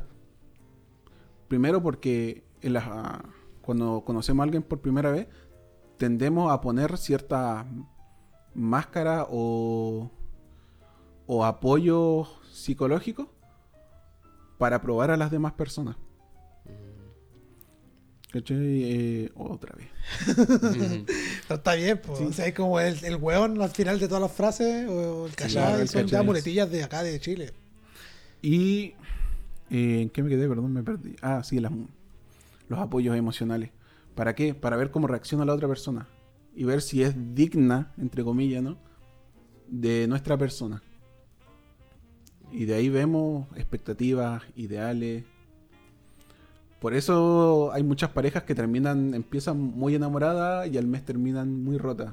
Mm. Porque son personas que continuamente tienen expectativas sobre las personas tras conocerlas de en poco tiempo. Creer que son maravillosos. Un ideal, una idea. Y luego ven que eso no se refleja en la realidad. ¿Y tú crees en el amor? Yo, ¿O es psicológico? El amor, Empieza el tiro así. Toma, pum. mira, el amor biológicamente es un problema hormonal, es una deficiencia hormonal. Deficiencia. Ajá, una ¿Ya? irregularidad en tu, tu generación de hormonas. Mm. psicológicamente hablando, es que el enamoramiento, el proceso de enamoramiento es como, es como ser un drogadicto. Hoy lo que me. na- eh, Queremos decir que, por ejemplo, entonces una persona que más está enamorada, una persona que más está como desequilibrada emocionalmente o no, o tiene más deficiencias emocionales. No, no sé. No necesariamente, quizá en ciertos aspectos. Porque no todas las deficiencias emocionales impactan de la misma manera o se refieren a las mismas situaciones. Por ejemplo, tú podés tener deficiencias emocionales con respecto a la maternidad. Qué sé yo, tu mamá nunca te pescó mucho o te abandonó. O quizá no era una persona de mucho cariño, ¿cachai? Entonces tus deficiencias emocionales están ahí. Entonces estoy buscando continuamente una persona que pueda rellenar Que pueda suplir esa esos, falta... espa- esos espacios, ¿cachai? O quizá tenés mucho problema con el abandono a lo mejor. Quizás de chico tuviste que trabajar en la calle porque tus papás, no sé, pues, eh, pasaban todo el día trabajando y tú no tenías nada más que hacer, o no los viste nunca, o viviste en un orfanato y tenés miedo a que te abandonen. Más que andar buscando una pareja eh, o un papá. Mm. El el otro día estaba así como viendo en, en TikTok ah, eh, varios videos acerca de eso, de cómo, digamos, como entre comillas, traumas, por decirlo así, que son de la infancia, cómo reimpactaban en el presente y, o sea, específicamente en el amor. De cómo uno, ciertos traumas que uno tenía cuando era pequeño, lo intentaba como suplir ya estando mayor y en la, o lo buscaba en la pareja. Y aquí voy a hacer una diferencia. No es lo mismo estar enamorado que sentir amor. Estar enamorado un proceso que dura un par de semanas. Estoy enamorado de tú. ya, Un par de semanas, un par de meses dura el enamoramiento. Que esa irregularidad hormonal. El, el amor, yo creo que, o sea, yo, yo me imagino que no es lineal, pero para preguntarte así, me imagino que no, no es lineal, es así como en, en forma de, de campana. rusa. Se puede, o sea, ¿cachai? Ruleta como en una cúspide. o sea, montaña estoy- rusa, montaña estoy rusa. Muy en- estoy muy vinculado, estoy muy vinculado y después ya se puede ir acabando. Eso es enamoramiento. Porque, por ejemplo, para estas personas que llevan 50 años, ma- eh, bodas de oro, bodas de platino, ¿cachai? Diamante, toda de la dia- wea. toda la wea. ¿Cachai? El amor es un proceso de aprendizaje. Eh, al principio empieza como un enamoramiento que empieza generalmente por los ojos y después se va a lo demás que es como la personalidad y todo lo que tú queráis. Pero después un proceso de aprendizaje entre ti y la otra persona o las otras personas. Si soy poliamoroso, qué sé yo. que algo que yo entiendo cómo funciona, pero no comprendo cómo se da. Ya, Mm. Para dejarlo es algo que hay que me tienen que me causa curiosidad. Pero es un proceso de aprendizaje. Tú aprendes a conocer a la otra persona y saber si esas características te dan a ti eh, satisfacción, placer, motivación, Mm. apoyo entre tú y la otra persona. Eso es el amor. ¿Qué sería, no sé si mejor, o qué, qué como una expectativa, qué, qué tipo de pareja uno espera que, que prospere más o que dure más a la larga? ¿Una pareja que tenga como los mismos ideales o que sean como que tengan los mismos, que claro? sean o que sean opuestos. que se intenten como complementar ciertas eh, ciertos aspectos de su vida. Para eso no hay respuesta. Eso es distinto en cada caso. Por las mismas falencias emocionales. Hay gente a que le gusta que su pareja le lleve la contraria siempre. ¿Cachai? Y que duran porque eso es lo que los complementa, porque los motiva a ser mejores. O la constante competencia lo siente que los pone a prueba y se sienten genial y, van desarrollando un vínculo. Y hay gente que prefiere o más que prefiere, porque en realidad como que eso no se prefiere mucho, sino que se da nomás, es que su pareja sea una persona más apañadora. ¿Cachai? Que te apoye, que te diga, no, si tú lo vayas haciendo acá, o mira, te podemos ayudar de esta manera, Mm. o viceversa, ¿cachai? Ya, ya, vos, Jonathan, ¿cómo te gusta? Y el amor homosexual. El amor homosexual puede ser de algún trauma. No tiene ninguna diferencia. Porque yo voy a hablar así como de, de mi experiencia homosexual. No, no, de mi experiencia. que por ejemplo, yo he conocido otro tipo de, de- de personas que, que son homosexuales. Y ellos sí han tenido, eh, digamos que, traumas, por decirlo así. O tuvieron episodios que, que yo le preguntaba, oye, ¿y ¿tú crees que puede haber tenido alguna relación eso con tu, con tu orientación sexual hoy en día? Algunos decían, eh, algunos como que, no sé. Algunos estaban en duda, pero como que iban para allá, ¿cachai? Pero no tenían en claro. ¿Crees tú que podría ser así como ciertos traumas podían retumbar en el presente con, con alguna orientación sexual? Eh, a ver, yo no te digo que no, porque hubieron estudios hace muchos años que intentaban comprobar ese tipo de, situaciones. Pero en realidad lo que se da, el hecho es que hay gente que nace así. ¿Cachai? No, no hay ninguna evidencia científica que te diga a ti que alguien puede dejar de ser o cambiar de ser heterosexual a ser homosexual. A lo mejor esa persona Siempre lo fue. siempre fue homosexual Pero nunca lo, lo descubrió. o simplemente es, es una persona bisexual. Quizá hay un homosexual entre nosotros y no. Que sea- Pero sabes que yo el otro día hablaba, sabes que el otro día yo hablaba ahí en el trabajo con Con homosexual. Javo, no Ah, con ya, el con- Javo. ah. Estábamos conversando y estaba el tema de, oye, yo le preguntaba, pues tú creí, y se lo voy a volver a preguntar cuando lo invitemos. Yo le preguntaba, ¿tú creí que existen los bisexuales? Y él estaba así como muy de acuerdo también en lo que yo decía, aunque para mí, al menos yo no creo que existe la gente bisexual. Yo siempre, para mí es como heterosexual y homosexual. Y para mí es que el bisexual es alguien que no que no decide ser ya definirse como, como homosexual nomás, pues. Porque él me decía que él pensaba exactamente lo mismo. Obviamente que todo esto se reduce a un pensamiento nomás, pues no es nada, no es nada así como un hecho, ¿cachai? Un pensamiento, una postura mía y tal vez la que creía él. Pero claro, es un tema así como... Pero yo te hago una pregunta a ti. ¿Por qué tenéis que decidir ¿Cómo decidir? si ser, homo- si ser homosexual o ser eh, heterosexual? No sé, no le preguntaba yo, no estábamos hablando como de, de decidir, sino que, que si él creía que habían homosexuales o bisexuales, o sea, bisexuales en el punto, y yo decía, no, yo no creo que son bisexuales. Ya. Mm, Porque en cierto punto igual estáis decidiendo, estáis decidiendo ser vivo, esa es una decisión, pues. mm. El, el otro día. Así se le dice coloquialmente. Claro. Sí, lo, lo hablaba con unos, con unos, unos pacientes que eran homosexuales. po. Y me hacían como la, la diferencia entre una cosa es eh, la orientación sexual y la otra cosa es como la como orientación social, por decirlo así, ¿cachai? Porque él, por ejemplo, él podía definirse como no binario, pero, bueno, yo me fui, bueno, a mí se me reventó el mate cuando me dijeron esa weá. Como él no binario, así como socialmente, pero es homosexual. Le gustan los hombres, ¿cachai? Es que eso no, son cosas totalmente distintas. Ser no binario es no definirte entre eh, o, o no o no querer No ser nada. claro, no soy hombre, no eres mujer porque no te caben esas clasificaciones. ¿Cachai? De una manera muy coloquial hablando, o sea, por si hay alguno ahí que, Hay "No, un no, colegio no, no, no es así. Y tu orientación sexual es otra cosa muy distinta. O es si a ti te, te gusta un género, te gustan ambos, no te gusta ninguno. Que por ejemplo, las personas que son asexuales no sienten Como una- Michael Jackson. Él decía que era... ¿Es sexual? Sí, y se lo mandó a guardar ahí a una loca y tuvo como tres hijos, ¿o ¿no? No. ¿No? Es no que son, ¿no son de esa El que crea, el que hasta hoy en día diga que esos hijos son de él así, eh, natura, ¿Diga? Sí, es que hay caleta de pruebas que no. Hoy no, no. ya pero no si él... Mira, creo que, creo que de la biología hay una respuesta de que te dice que dos personas negras de piel negra pueden así tener que salga un hijo blanco. Pero es una posibilidad muy remota, es como una modificación muy rara que pueda ocurrir así como en los genes. Pero prácticamente queda como descartada, como muy remota. Pero él era negro. Que haya pasado a ser blanco es distinto. ¿Y, y la señora, la, señora era sido- blanca o no? ¿Ah? ¿La señora era negra? No, pues la con la que tuvo los hijos eh, Era blanca. es muy blanca.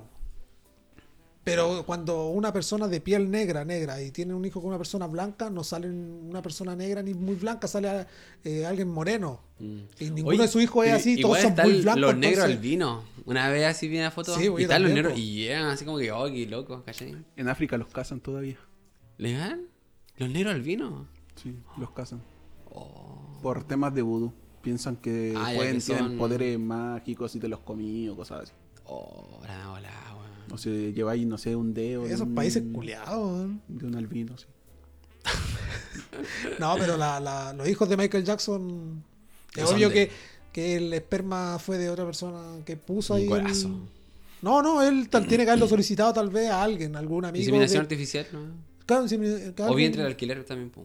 Si no, porque algún amigo que el y- vientre de alquiler es así, pues. También, Si pues. la, la de, de- Debbie, creo que se llama el nombre de la señora, ella firmó un papel donde no puede reclamar a su hijo.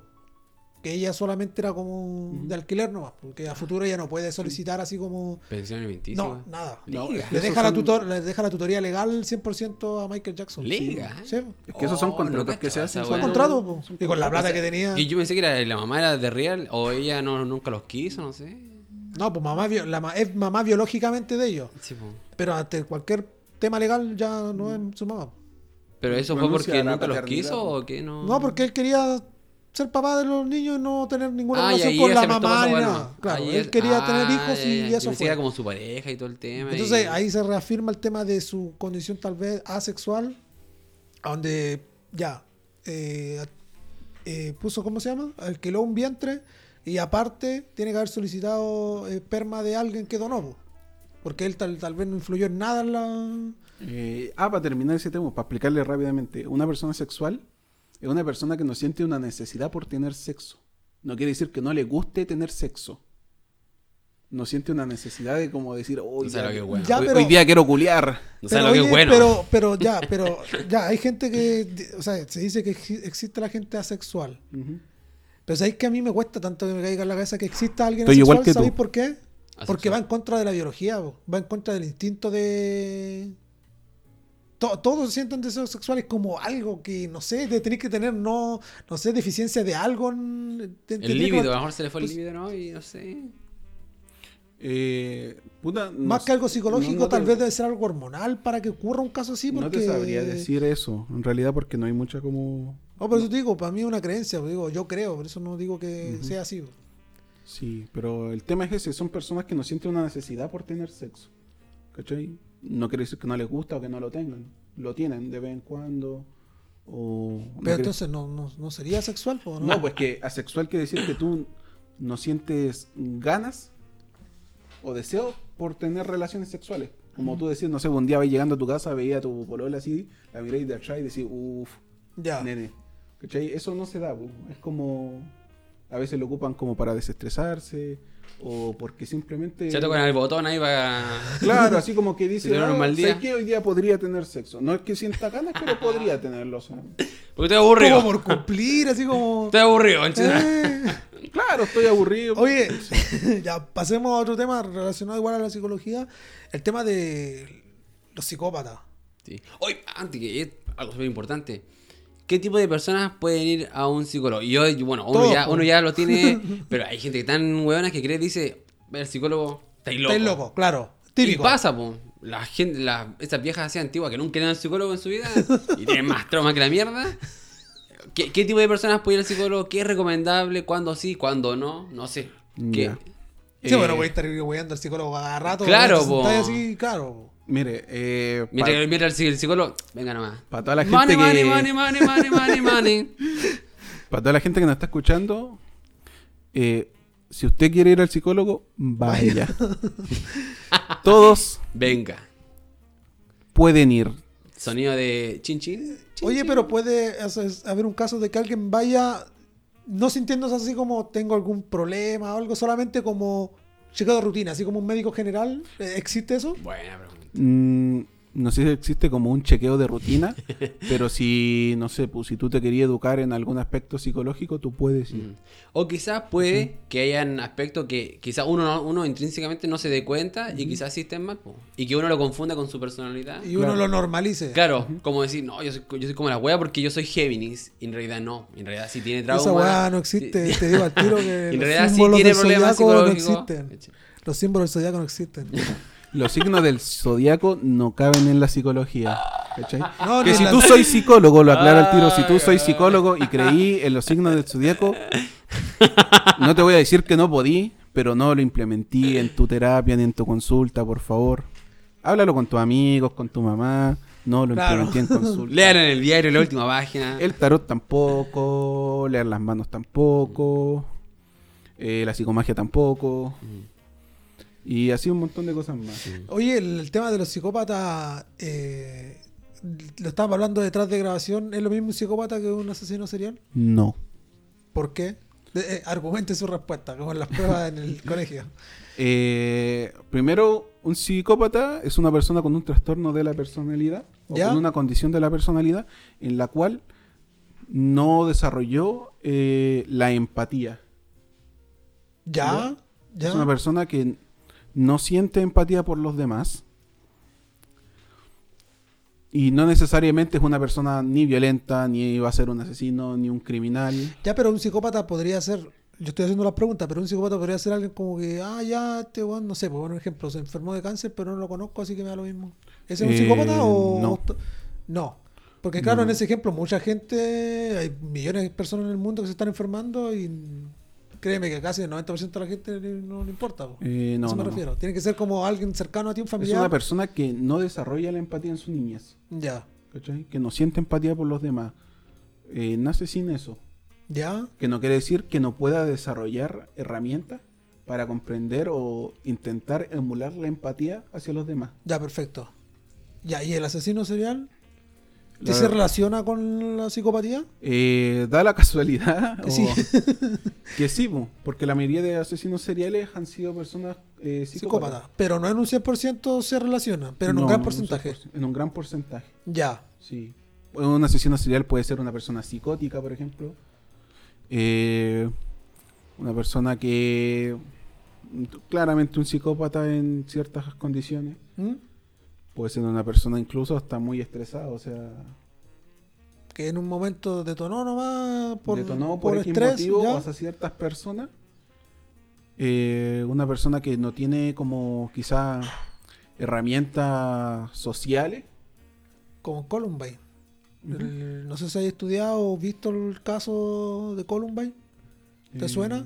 No, no. que es 2001, el- la matanza de Columbine, los dos niños que. Her- Henry Sí, sí, sí. sí. Ca- eh, Harris y Dylan Klebold entraron al colegio de secundaria, creo, y mataron a, creo que fueron 14 personas y un profesor. Pero es que no es lo mismo. Pero ellos, por ejemplo, a- a- a- eh, disculpen la introducción, pero ellos, referente al tema del bullying, ellos creo que se estudió el caso de ellos y no había un caso severo de bullying como el que me mencionabais de el típico pipe o, la broma, sino que era como que lo aislaron nomás ellos, pues no eran parte de, como del, del círculo de, de personas del... No se sentían dentro del círculo de gente y, y- Ok, y un no día a otro decidieron No recibían aceptación social. Sí, pero sí llegaron a la conclusión psicológica de que ambos eran muy inteligentes. Eh, De hecho, creo que uno tocaba piano y no sé qué cuestiones más, y el otro era como... era- y eran personalidades muy, ¿cómo se dice? Introvertidos. Eh, Sí. Y, eso, y eso también me agarro de, de la relación de, de los genios. También, pues también tienen, se dice que hay como una relación de, de alguna psicopatía o de alguna de algún trastorno con su con su genialidad, por decirlo así, al igual como el otro extremo que son los, los psicópatas. Sí, a ver, eh, un asesino en serie, por ejemplo, no es lo mismo que una persona que causa una matanza. Ya, ¿ya? Una matanza de un hecho determinado donde una persona va y asesina una cierta cantidad de gente en un mismo lugar o en un mismo periodo de tiempo. ya, Eh, un asesino serial es una persona que comete asesina- asesinato eh, de manera consecutiva, digamos, en- con periodos de tiempo entre medio. Ya. de una manera particular, con a cierto tipo de persona, Ya. y que busca cierta gratificación o cierto... Reconocimiento. Más que reconocimiento, eso se desarrolla después, Ya. en ciertos, en ciertos asesinos seriales.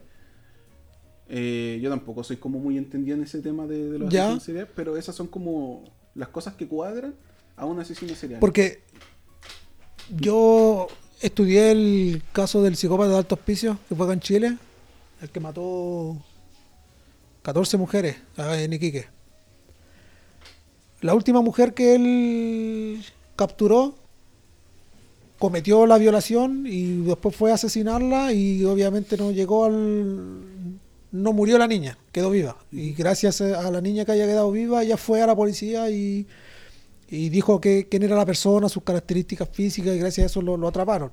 Pero ella dice que, claro, que él cuando iba a llegar al punto de matarla, le dice, yo soy el psicópata de alto hospicio, como reconóceme como tal.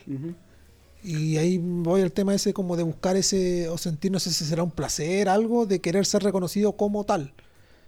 Porque cuál es la necesidad de, no sé, creo yo, cuál es la necesidad de decir yo soy tal. Eh, eso es algo que tienen todos los seres humanos, en realidad. Ya. Es una necesidad de aceptación social, de, de pertenecer a un grupo, o de, ser, eh, o de ser reconocido por el grupo. Claro, como yo soy de el que tanto hablan en los Claro. noticieros y en todos lados. Ya. Eso es parte de los seres humanos, o sea, es una necesidad real. ¿Qué sucede? Que estas personas que cometen este tipo de asesinatos en serie y que buscan este tipo de reconocimiento, es una manera de disti- distinguirse del resto de las personas. Ya. Porque generalmente son personas que eh, son no tienen mucha influencia social. O no son muy reconocidos. Muy relevantes, claro, son como Claro, personas uno más del claro, montón de todo, como el común de la gente. Claro. ¿Cachai? Y aquellos que no buscan reconocimiento, asesinos seriales que no buscan reconocimiento, suelen ser personas que son reconocidas en su trabajo Ya. O, o en su comunidad. O en distintas áreas, puede ser en cualquier otra cosa. Ya, perfecto. Claro. Que no, que no quiere decir que sea totalmente. Si hay una persona que quiere reconocimiento como asesino serial y es reconocido en su comunidad, puede existir. O sea, ¿Y por qué se dice que hay una relación de inteligencia con estos rasgos de psicopatía o de, de, de, que comparan a esta gente que es asesino serial y le hacen test psicológico y llegan que, no sé, tienen un IQ un poco más que el promedio? Que se sabe cuál es la relación de... eh, Porque es muy poco... a ver. Los mm, casos de gente así como, entre comillas, ignorante, por decirlo así, y que haya sido asesino serial son muy, son muy mínimos. Generalmente gente que de acuerdo a los estudios que se hacen son gente que tiene un IQ sobre el promedio. ¿Y por qué llegan a, a cometer ese tipo de actos? Eso es lo que a mí siempre me ha llamado la atención. Porque ahí, como tú decís, pues ahí lo vamos relacionando un poco más con el hecho de que eh, hay una gran cantidad de asesinos seriales que son psicópatas. Y los psicópatas al no desarrollar la empatía desarrollan otros aspectos del cerebro o se instruyen Mm. Otro tipo de, inte- de inteligencia. claro, o tienen curiosidad sobre aspectos más relevantes. Ya, Más que el contacto, no tienen la necesidad del contacto humano directo. Que no quiere decir que no la requieran. ya. ¿Cachai? ¿Y el, y el, el prototipo de Sheldon Cooper? ¿Tú has visto la serie esa? ¿Existe? Sí. ¿Sí? ¿De qué lo que ¿O no, es una, o eso es como un, una cari- caricaturización de... O sea, obviamente está un poco más exagerado. Pero sí, ese tipo de personas existen. Sí existen. Ya. No son comunes, obviamente. Pero sí existen. Yo lo encuentro genial, weón. ¿De qué, de qué no, no, no caché ese prototipo? Sheldon Cooper, el de la serie. ¿Cómo se llama la serie? The Big Bang Theory. Y tiene, él tiene autismo o Asperger. Autismo Eh, creo que es. Sí, creo que autismo en este rato no recuerdo. Sí. Igual tenéis que verlo, es que no te lo puedo así. Ya, Tenéis pero- que verlo las cosas que dice. Sí, Pero yo creo, creo que un profesional que, que- Eh, el personaje es un doctor en física, si no recuerdo mal. Es comedia la serie. Sí, es, es comedia. Pero el loco así. Pero es como un niño, ¿cachai? Es un niño, o sea, es obviamente un hombre adulto, pero con los comportamientos generalmente de un niño, ¿cachai? Eh, a nivel social, digamos, de cómo se comporta o los intereses que tiene. Pero es un tipo sumamente inteligente con un doctorado en física. Eh, ese prototipo, o ca- si bien está un poco más exagerado, sí puede existir, ¿cachai? Ya. por más que nada por los intereses que pueda tener la persona. No toda la gente con que es un genio es así, la mayoría no. ¿Mm? ¿cachai? Lo que sucede es que en países como Estados Unidos pueda darse de manera más como natural o regular, un estereotipo así. Que yo escuchaba un podcast la otra vez donde hablaba un- una persona que estaba invitada que era un físico, pues y él decía que ese esa prototipo del Sheldon Cooper existe, pero no como tal como, como se ve Sheldon Cooper, sino que él conoce muchas personas y todos tienen algo de Sheldon Cooper, todos. Sí, po. Es que es Y da la conciencia que todos son físicos y trabajaron en... Por eso, por eso te digo, o sea, puede existir, obviamente no es, está exagerada la- para la comedia, pero puede existir. Ya. Eh, y eso se da más que nada por el hecho de que a los genios en países desarrollados suelen eh, a darle, a, eh, educarlos muy bien, adelantarlos en cursos para que aprendan más y todo el tema. Y eso hace que no se no desarrollen su infancia tal cual. Ya. No se, no se desarrollen con otros niños y de hecho los intereses que tienen son muy diferentes a los de un niño común. Mm. Entonces eso igual que hace que se separen. Oye, y el otro también que te quería consultar, que se ha hablado, no sé si hay estudios así definitivos, que es el tema de los niños cuando tienen un gusto por los dinosaurios, cuando son muy chicos. Se, se tienden a relacionar de acuerdo así como los artículos que han sacado, no sé si será verdad, que después tienden a ser como niños con un coeficiente intelectual más alto. Si es que cuando eran en, en su infancia tienen un gusto determinado por los dinosaurios. Y he leído un montón de artículos que relacionan eso. No son estudios. No te son- sabría, no te sabría responder ¿Nunca eso, haya oído eso? ¿cachai? No te sabría responder específicamente esa pregunta. Lo que sí te podría decir es que si ese niño tiene un interés particular por los dinosaurios, seguramente se instruye y lee o investiga de manera regular sobre paleontología, por ejemplo, para saber más. Ya. Entonces eso puede causar... Pero yo no, yo no estoy hablando de niños ya de 10 años ni estoy hablando de niños chicos. De estoy hablando pequeños, 2, sí. 3 años, con un gusto así. Por eso te digo, o sea, por un interés se pueden llegar a instruir, ¿cachai? De manera, si tienen la motivación suficiente. Ya. Podrían llegar a instruirse ellos de manera autodidacta. Y la gente que te sabría decir si está relacionado de alguna manera. y la gente que tiene hijos que nos puede estar escuchando eh, ¿qué tipos de rasgos se pueden ver en un niño que pueda tener alguna condición como un autismo, Asperger, TDA? Eh, ¿Sabes qué tipo de cosas? Las primeras señales como para que ellos se- sea un indicativo de tal vez llevarlo a un a psicólogo, ver, psicólogo eh, infantil en este caso. Autismo. Principalmente si tu hijo tiene problemas para mirar a la gente a, a los ojos o a la cara, pero ¿Ya? por un tema de que al hacerlos eh, le dan mareo, eh, se siente mal, ¿Mm? le causa cierto como dolor de cabeza. Hacerlo, eso puede ser un síntoma de, de autismo o del espectro autista. ¿cachai? Si tiene movi- movimientos con las manos muy repetitivos, eh, también. O sea, si estas cosas se van juntando, obviamente. Claro. Sí, pues los niños con, con autismo eh, tienden a hacer un. Tiene un nombre, pero le llaman. Como hacen un juego con las manos así. Movimiento estereotipado. Eso, eh, movimiento estereotipado. Y son repetitivos y lo tienden a hacer. O si no, ellos hacen como. Por ejemplo, allá me tocó en, en psiquiatría que llegó un niño y tenía como ciertos rituales. Tenía ciertos rituales y, y también el movimiento estereotipado. Y hacía todo lo soplaba. Y él descubría como su mundo, por decirlo así, con el soplo. No sé, pu- podía encontrar un sonajero, lo soplaba y él, él interactuaba con el ambiente. Son y- como TOC. Eso, ¿no? Eh, sí, tienen conductas obsesivas con ciertos rituales, como dice el muchacho. Girar para un lado, Claro. siempre estar con, no sé, por el pie Y derecho. tienden a ser, por ejemplo, a veces muy ordenados los chicos con, con autismo o con Mm. Asperger. Tienden a ordenar las cosas y ser muy ordenados en ese aspecto. Pero si se juntan todas estas cosas, eh, puede que sea autista o Asperger y podría llevarlo a un, Claro, necesita evaluación. a un primero, primeramente, antes de ir a un psicólogo, a un, a un psiquiatra, a un neurólogo. También, claro. Y si ellos Es una pregunta, ahí te la voy a preguntar. no. Y ellos quizás, te- si el chico tiene alguna deficiencia como emocional o, o social, eh, puede llegar a cubrirlo un, un psicólogo. ¿Y en qué se diferencia un psicólogo, un psiquiatra, un neurólogo? Eh, un psiquiatra y un psicólogo, lo más simple es que un psiquiatra es un médico ¿Ya? que ve, si bien intenta trabajar con problemas psicosociales, lo ve desde un aspecto más biológico, más hormonal, eh, cerebral, ¿cachai? ¿Mm? Y un psicólogo trata los aspectos psicosociales de manera experiencial. y trabaja con las ideas del pensamiento. ¿Ya? ¿ya? Eso es como lo más distintivo. ¿Y el neurólogo? Y el neurólogo es una persona que revisa las funciones del cerebro y cómo éste funciona y trabaja. Mecánicamente, por decirlo Claro, de alguna manera, decirlo así. así. Ya. ¿Cachai? Obviamente cada uno hasta cierto punto trabaja con aspectos sociales de la persona. ¿Trabajan los tres en, co- en conjunto? Pueden trabajar los tres en conjunto, ¿Ya? pueden trabajar por separado un psiquiatra eh, y un neurólogo, pero un psicólogo es recomendable que si tu hijo tiene un trastorno como el Asperger o el autista, eh, siempre esté acompañado por un psiquiatra o por un neurólogo. Ya. Más que nada por el tema de, quizás de recetas médicas o, ¿Ya? o problemas quizás hormonales que puede, porque esta, digamos, los trastornos como el autismo, el Asperger, generalmente siempre vienen acompañados de alguna otra cosa.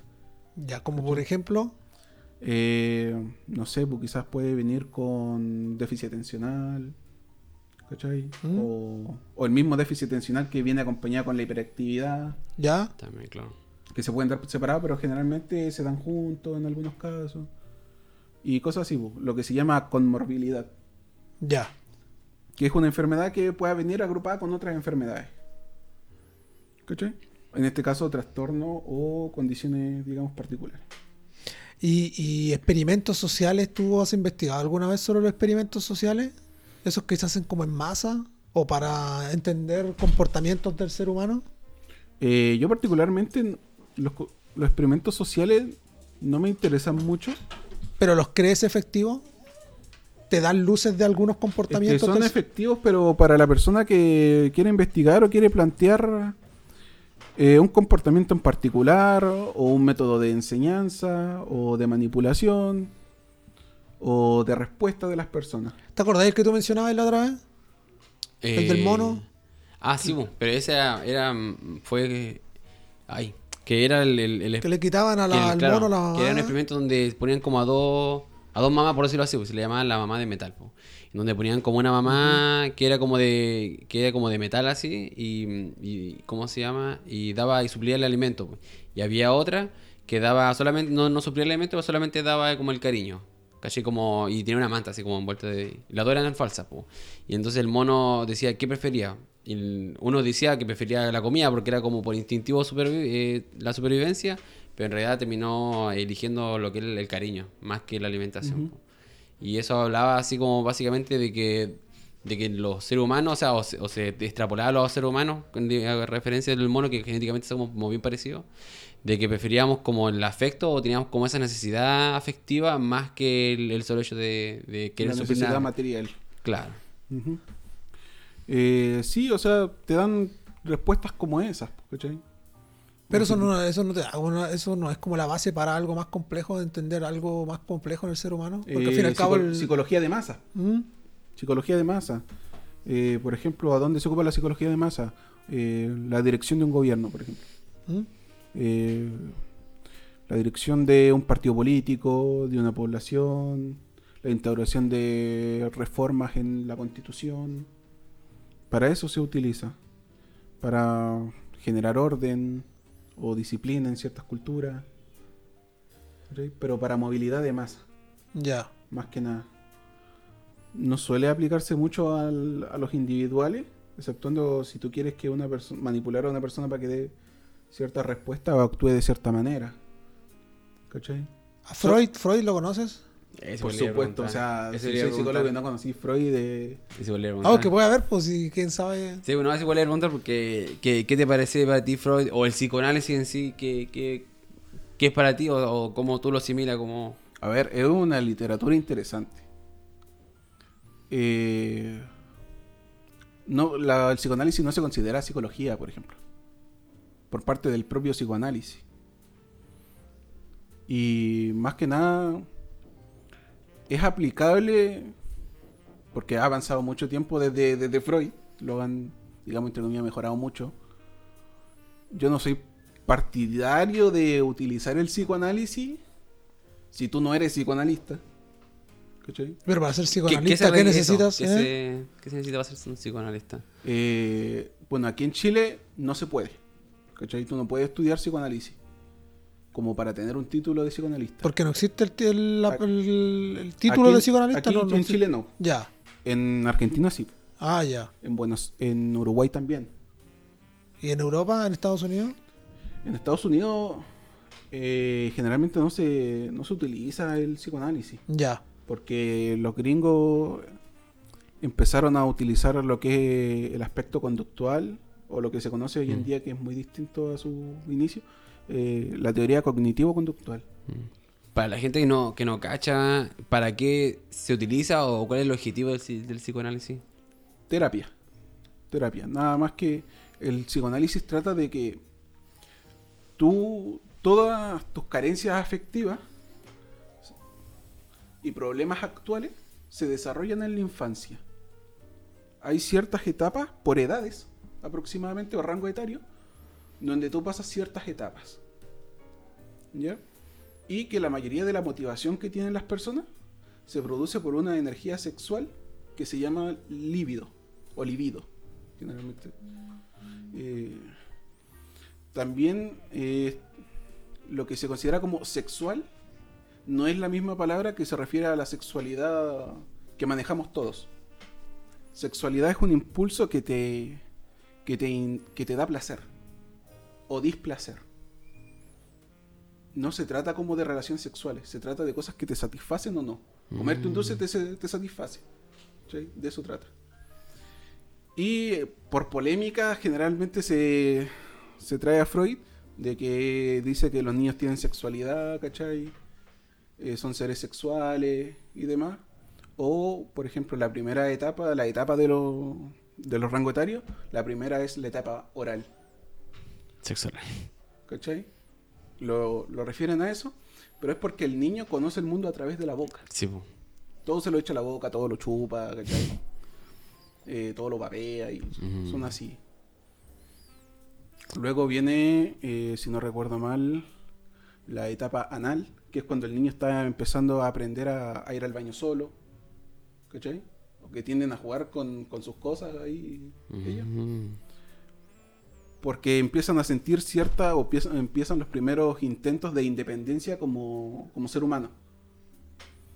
Eh, luego tenemos... eh, la Y esto que lo postula Freud. Esto lo postula Freud. Oye, brígido, ¿eh? Brígido. ¿Cachai? Lo, lo que igual, o sea, en el, en- claro, en el, en el aspecto que lo dice Freud, es bien prematuro, pero viéndolo así, la realidad no es tan descabellado, o sea, entre comillas, por decirlo así, porque, porque, no sé, cuando somos niños siempre somos muy curiosos, y sobre todo los que no recibimos como una, edu- una edu- educación sexual temprana, eh, lo que no sabemos lo queremos explorar, po. Entonces, por ejemplo, no sé, po, yo creo que más de uno ha jugado a la mamá y al papá, ¿cachai? Es clásico, yo lo jugaba cuando era También por, era cabrito, ¿cachai? eh, también por lo que se le critica harto, es porque el, psicoanali- el psicoanálisis, de, el psicoanálisis freudiano de Freud, porque después vienen muchos otros autores, es extremadamente machista. También porque se desarrolló en una época... Claro, eso que te claro. quería preguntar. ¿En qué época estamos hablando de la época dorada de Freud? Donde escribió su... 1800. Ah, ahí está la weá. 50, Sí, 1860, leña el. Hasta el 1900. Sí, po, Ya. 1900, 1900, claro. ¿cachai? Entonces era una época muy, muy machista. po. La palabra histeria eh, viene del, del psicoanálisis, Ya. porque la histeria refiere a los problemas de útero. Porque la- eran las mujeres las que iban mayormente a terapia o consulta con un psicoanálisis. Obviamente mujeres con dinero, no el común. Claro. Entonces de ahí viene la palabra histeria, de mujeres con problemas de útero, problemas sexuales. Entonces se considera muy machista porque uno de los postulados indica que la mujer es como es, o intenta siempre, es más competitiva, por ejemplo, porque siente, lo voy a decir coloquialmente, siente una envidia hacia el pene del hombre. Eso es una... Pero déjenme explicarle, Oh, ¿eh? porque aquí van a saltar algunos... Nos vamos a la mierda con este capítulo, digo el tiro. Aquí van a saltar algunos de los comentarios. Envidienme. Eh, el punto de Freud en, esa, en ese tipo de frase, o por lo menos es lo que se enseña, digamos, es que tiene que ver con el hecho de que el varón, por lo menos en esa, en esa época, por ser varón, tenía más ventaja Claro. socialmente, siendo Sí. un niño o siendo adulto. Por tanto, la diferenciación clara, tú a la vista, entre un niño y una niña, En el órgano sexual. es el órgano sexual. ¿Cachai? A eso se refieren, eh, o por lo menos eso te, te inducen a. En, en los, en los colegios de, de psicología y demás. Donde te enseñan Freud. ¿Cachai? Obviamente Freud también tuvo un montón de polémicas por abuso sexual y cosas así. ¿Cachai? Bastaba eso nomás, pues, weón. Listo. ¿Cachai? Entonces. Pero en la actualidad igual podemos encontrar esa, O sea, esa el asimilación. po. Sí, po, por Los que eso- somos hombres podemos hacer pipí en la calle donde queramos. La mujer no puede, ¿cachai? Igual tiene una diferencia, igual tiene una, una ventaja. Eh, sí, Yo hago la tetera, pum, lo saco por al lado, me, tomo- me pongo un short, lo saco por al lado, pum, tetera. Rego la plantita. La mujer no, tiene que ir a un baño, un disal, no sé, po, un baño público, un baño químico. Entonces, como para como seguir con el, el tema, eh, estos problemas de la infancia o estas deficiencias de la No infancia. tengo rodillo, amaso la, con la callampa, entonces. Y eso la mujer no lo puede hacer, pues. Entonces, yo creo que igual hay ventajas que. Obviamente en ese tiempo era antiguo, pero en la actualidad se, se, Por eso- se adapta. Obviamente este psicoanálisis, la gente que trabaja hoy en día lo, lo reformuló y yo no estoy tan claro de cómo funciona el psicoanálisis de hoy. Sobre eso no te puedo hablar porque no sé tanto cómo funciona. No suelen pasarte lo actual ahora Mm. en los colegios, a menos que estudien, no sé, pues, en Argentina, qué sé yo. Y en ese caso se utiliza así como la, por ejemplo, hay, yo he visto como técnicas que hacen como la regresión o la hipnosis o la, o la meditación igual. Ya mira, ¿Lo utilizan en, en, La- en el psicoanálisis o ya es aparte? no, eso ya murió. De- Sí, hace como, hace como 150 años murió. ¿Qué cosa no existe? Ya Eh, no. La hipnosis no se ocupa. ¿Pero Eh, existe? O sea, existe. La hipnosis existe, no, no. Tony Campo, hermano. Es más falso que, que billete de 500. que billete. ¿Qué de monopolio? po? Te explico cómo funciona la hipnosis. ya.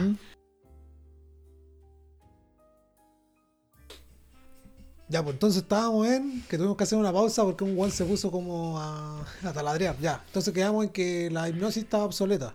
Sí, está obsoleta. Oh, ya. Está weando, te está weando, ¿eh? Ya, démosle nomás y nomás. Si cabros, si escuchan un ruido de fondo de como de taladro es porque un culeado se puso a taladrear.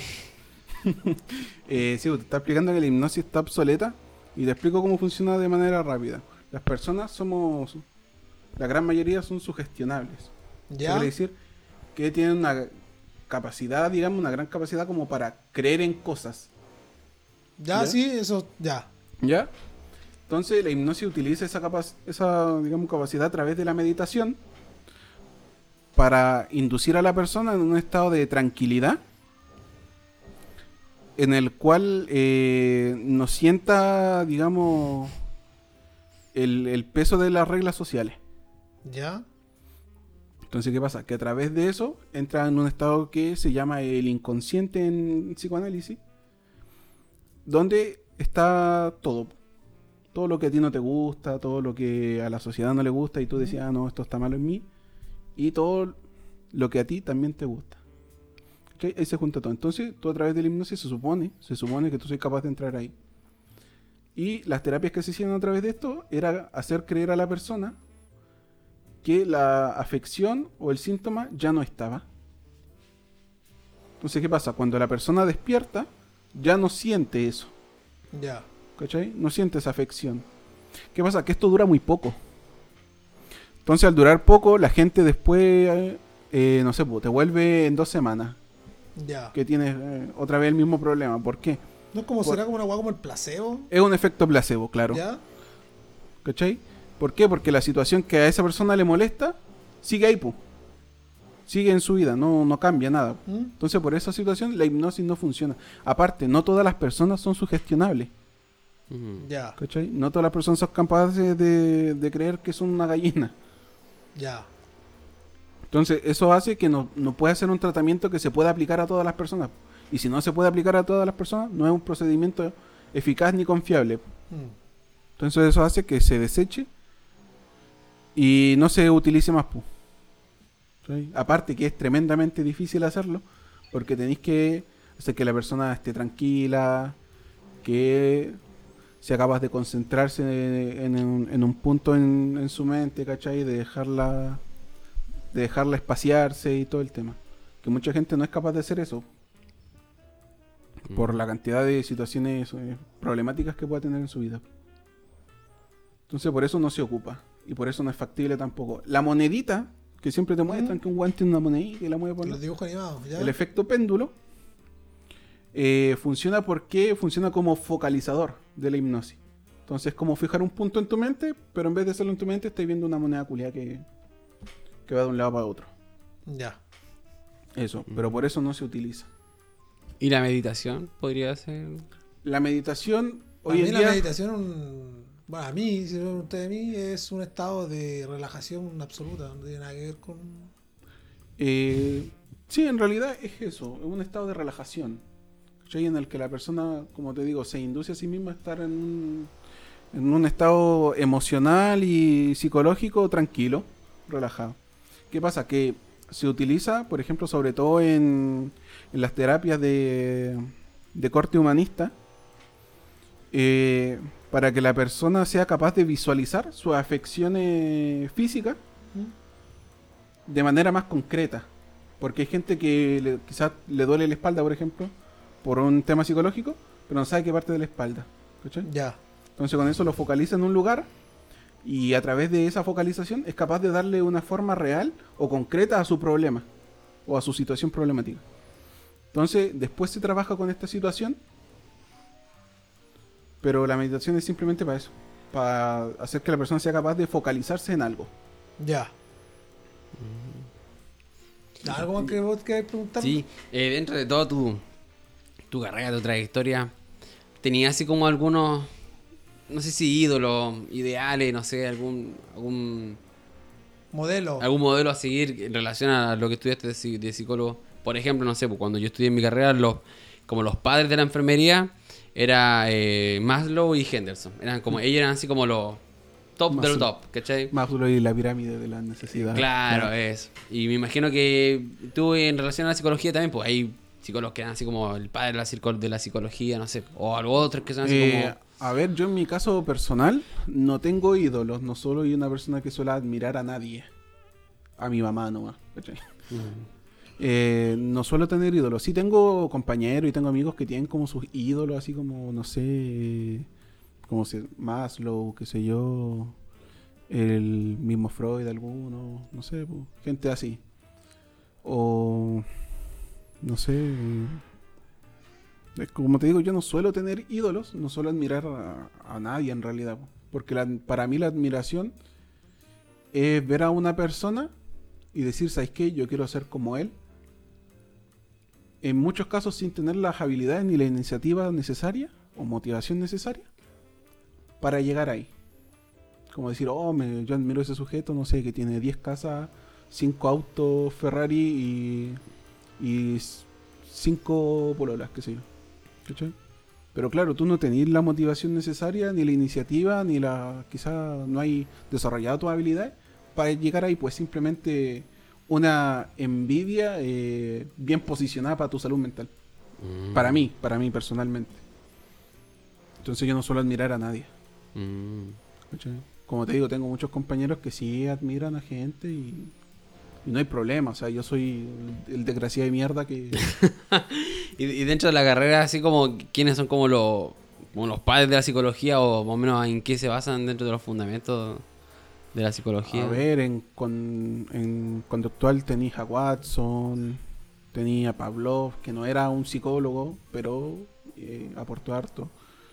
Eh, en psicología humanista tenía, qué sé yo, a Maslow, a... Ay, no me acuerdo, al culiado que hizo la Gestal, que en este rato no me acuerdo cómo se llama. Oh, no me acuerdo. Hay gente que tiene a Freud, por ejemplo, o a Piaget, que habla mucho sobre la psicología del desarrollo y la psicología evolutiva de los seres humanos desde la niñez hasta, hasta la adultez. Entonces, es que dentro, ¿sabéis qué ocurre con la psicología? Que no tiene Que no un, claro, que no existe. Que no tiene un padre definido.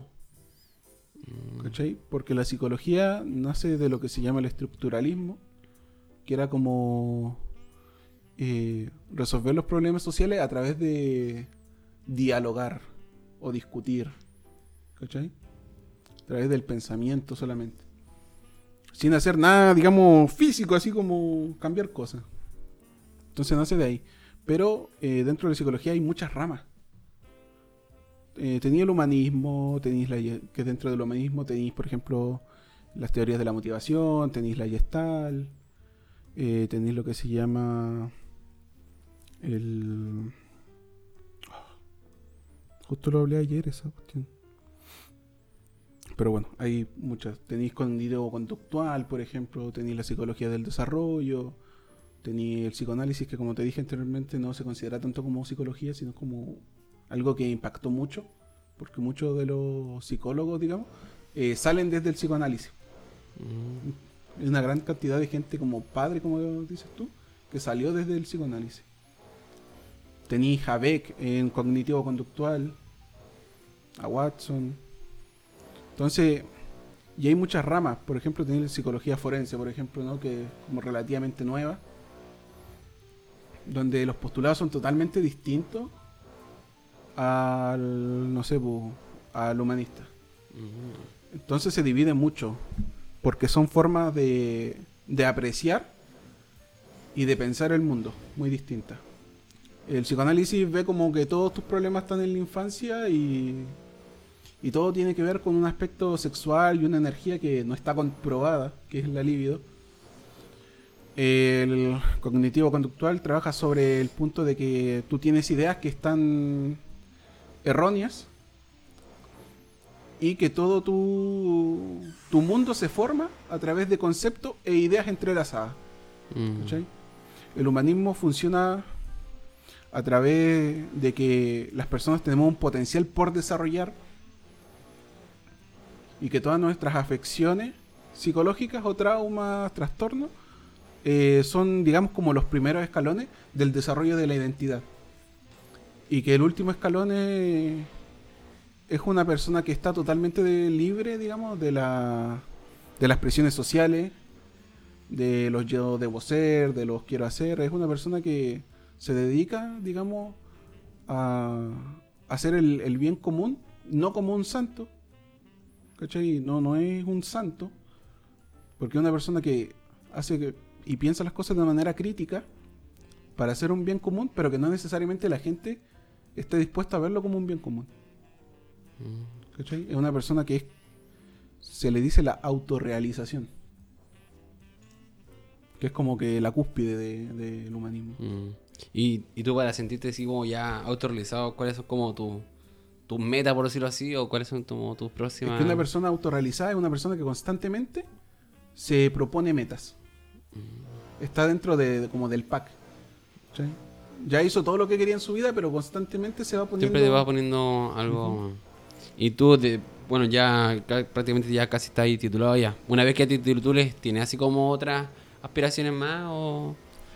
Eh, mira, el desarrollo en psicología es súper eh, Amplio. amplio, sí. Y en realidad no termináis. Porque lo que te enseñan a ti en, en la U es lo básico, o sea, lo básico para que no la caguí en tu profesión. ¿Cachai?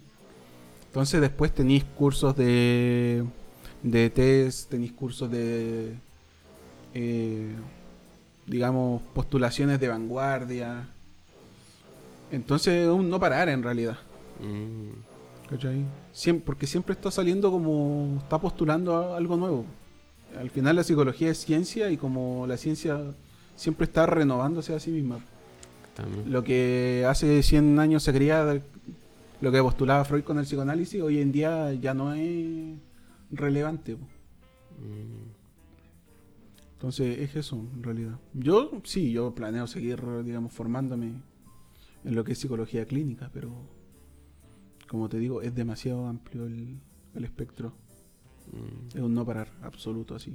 Onda, tú podís tener, si hay psicólogos de 80 años que todavía... Siguen aprendiendo. Claro, o sea... Mm. Y hay otra gente que está loca que... Oye, ¿sí viste la película del Joker o no? Sí, sí la vi, me gustó. ¿Qué te ha parecido la película del Joker? O sea, para mí esa película podría haber tenido ¿Se va a cualquier, este buen de... No, no, no. cualquier otro nombre y... Y ¿Y qué? funcionaba igual. hubiera funcionado igual. ¿Cachai? Es que era para vender más, por eso. Sí, po. Claro. Entonces, para mí, la película en sí es súper disfrutable, sobre todo si te gusta la psicología y demás. Porque una vez lo de lo demacrada que está, porque al final es una caricatura de, de las sociedades actuales, pues en realidad. ¿Cachai? Obviamente está inflado, digamos, los aspectos negativos, pero es lo que pasa hoy en día, pues el sistema sanitario eh, en psicología es nefasto. ¿Cachai? Eh, la gente no le interesa pisar a otro, ¿cachai? Por, por tener algo mejor ellos. Eh, no se ve, digamos, impactos sociales grandes, a menos que quede la pura cagada. Mm. Entonces, en realidad es un reflejo, mm, digamos, maximizado de lo que tenemos hoy día. Hoy día. Mm. Visto desde la forma más crítica y explosiva posible. ¿Y fragmentado? ¿La película la he visto? Sí, eh, es divertida, pero no hace una buena alusión a las personas con, Con, ese, con esa enfermedad. claro, con ese trastorno de identidad. Patricia. Patricia. Claro. No, de hecho, las personas con... eh, hoy en día ya no Pero se ocupa el término eh, personalidad múltiple, po, ¿cachai? ¿Pero ese prototipo de persona existe? No, ¿O es una caricatura? es una caricatura, totalmente. Ya. ¿cachai? Eh, tú no por tener eh, una, una persona con, con trastorno disociativo de la personalidad, no es que haya muchas personas En una sola. en una sola, no. Es una persona que se, que se ha dividido, que se ha quebrado en diferentes aspectos de sí mismo. Eso quiere decir que de repente, ponele tú, la persona era buena dibujando, escribiendo y, y leyendo, por ejemplo, no era su hobby. Y por algún trauma en específico, que fue tan abrumante para esa persona, eh, no es capaz de soportar esa situación y se separa y ese, ese aspecto en concreto que le causa una afección se va haciendo más concreto y va tomando forma. Y esa forma es lo que se conoce como la otra identidad. Que en realidad está hecha para resguardar de alguna manera al, a la identidad original. Porque ese trozo que se separa se convierte en, en- tiene digamos características propias y la, perso- la personalidad original ya no tiene ese aspecto de sí mismo por ejemplo si la eh, por, dec- por decirlo burdamente si la otra identidad puede dibujar tomó la habilidad de dibujar bien la personalidad original ya no va a tener esas habilidades no va a recordar cómo Mm. porque ya no existe. Al momento de fragmentarse, que algo se separa, esa identidad original ya no existe. Entonces van tomando múltiples aspectos de situaciones que los abruman. Y esas situaciones que los abruman, junto con ciertas características propias, van, se separan y forman una entidad que está hecha para simbolizar esa situación. Entonces una persona que está constantemente eh, sufriendo o pasando malos ratos, porque una, si no necesariamente esa- esas dos entidades que están conviviendo eh, tienen buena comunicación. po. Muchas veces una persona ni siquiera sabe que tiene trastorno de identidad porque no recuerda nada. po. Porque no, neces- no comparten recuerdos necesariamente. Eh, si tú te acostaste a dormir a las 9 y justo a esa hora aparece la otra identidad, tú no vas a saber que esa persona estuvo. ¿Cómo se da, va dando cuenta la gente cuando tiene este trastorno? Cuando ve que cosas en su en su espacio, ¿cachai? Están distintas a como, a como las dejó. O hay cosas que no deberían estar ahí. Ropa, por ejemplo, que tú nunca compraste. Eh, objetos que tú no utilizas, que están ahí. Ya. Hay gente que se ha despertado con una persona al lado, en un motel, y se asustan, po. Y no saben qué pasó. ¿Cachai? Y se revisan atrás y no saben, Y no saben. cómo llegaron ese ADN ahí en el potito, weón. ¿Cachai? Tú- incluso una persona heterosexual que tiene trastorno de identidad puede tener eh, una entidad que. un alter que sea homosexual. po, Oh, rígido, ¿cachai? ¿eh? O si tú soy hombre, podés tener un, un alter que sea una mujer. Oh, cuático igual. Sí, de hecho la- lo comentábamos ahí que eh, se supone que la o dentro de toda la, la población eh, tenemos algún grado de, de trastorno de la personalidad, solo que todavía no, no es tan eh, potenciado, por decirlo así, como para que ya se haga notar. Claro, eso se llama disociación, que en palabras súper básicas es como separar cosas. Todas las personas disociamos en mayor o menor medida. Las personas que tienen trastorno de identidad disociativa porque la disociación es una weá Ya, muy, muy, muy, muy, muy, muy grande, ¿cachai? Pero claro, todas las personas diso- disociamos cosas. Cuando tú decís, no, es que yo no soy así. Y puede que en algún punto de tu vida haya sido así o sea así, pero... O, por ejemplo, yo digo muchas veces, no, es que a mí yo no soy cagüinero. No me gusta el cagüín. Pero no quiere decir que en algún punto... No hay que cagüinear. Claro, po, ¿cachai? De repente estás hablando con un amigo y no te das cuenta que eso es un cagüín. Sí, po. Mm, de verdad, claro. ¿cachai? Eso es disociar. Como decir, no sé, po, a mí no me gustan los transexuales. po, ¿cachai? Claro. eh. Pero. Pero, Pero igual veis porno así de chimeis. Shemale. ¿Cachai? Igual lo veis así de categoría favorita, No chivo. Se sé me arrancó, transexual, pero se hay me una parte de arrancó ti que el- igual te gusta el mundo. Pero me gusta pasarla bien. Claro. Oh, qué Entonces-. Incógnito. Entonces todos Lo de siempre, de señor, lo de siempre. Todos lo hacemos de alguna manera o en algún aspecto. Oh, qué heavy. Oye, llevamos dos horas de, Sí, bueno, está- programa. está- está bueno. Pero está bueno, está bueno. Para Creo que intentamos agarrar, eh, agarrar todos los aspectos de, de No, y la y psicología. faltaron. Sí, y creo yo que creo que fue- faltaron, ¿no? sí. sí. Si es que se nos hayan ido, Parte bueno, 2. Claro, Claro, no sé, pueden yo puedo ir parte cuando dos. quieran, weón. pueden hacer preguntas a la comunidad y, y aquí van a ser respondidas. Ya, despidámonos con los auspiciadores. Ya. Vamos con nuestro primer auspiciador que es Retro Jack Store. Se preguntarán qué venden nuestros amigos de Retro Jack Store. Ellos venden consolas retro, juegos retro y artículos geek. Encuéntranos en Instagram con el mismo nombre de Retro Jack Store. Lo mejor en precios del sector norte. Y si quieren saber si hacen envíos, por supuesto, a todo el país.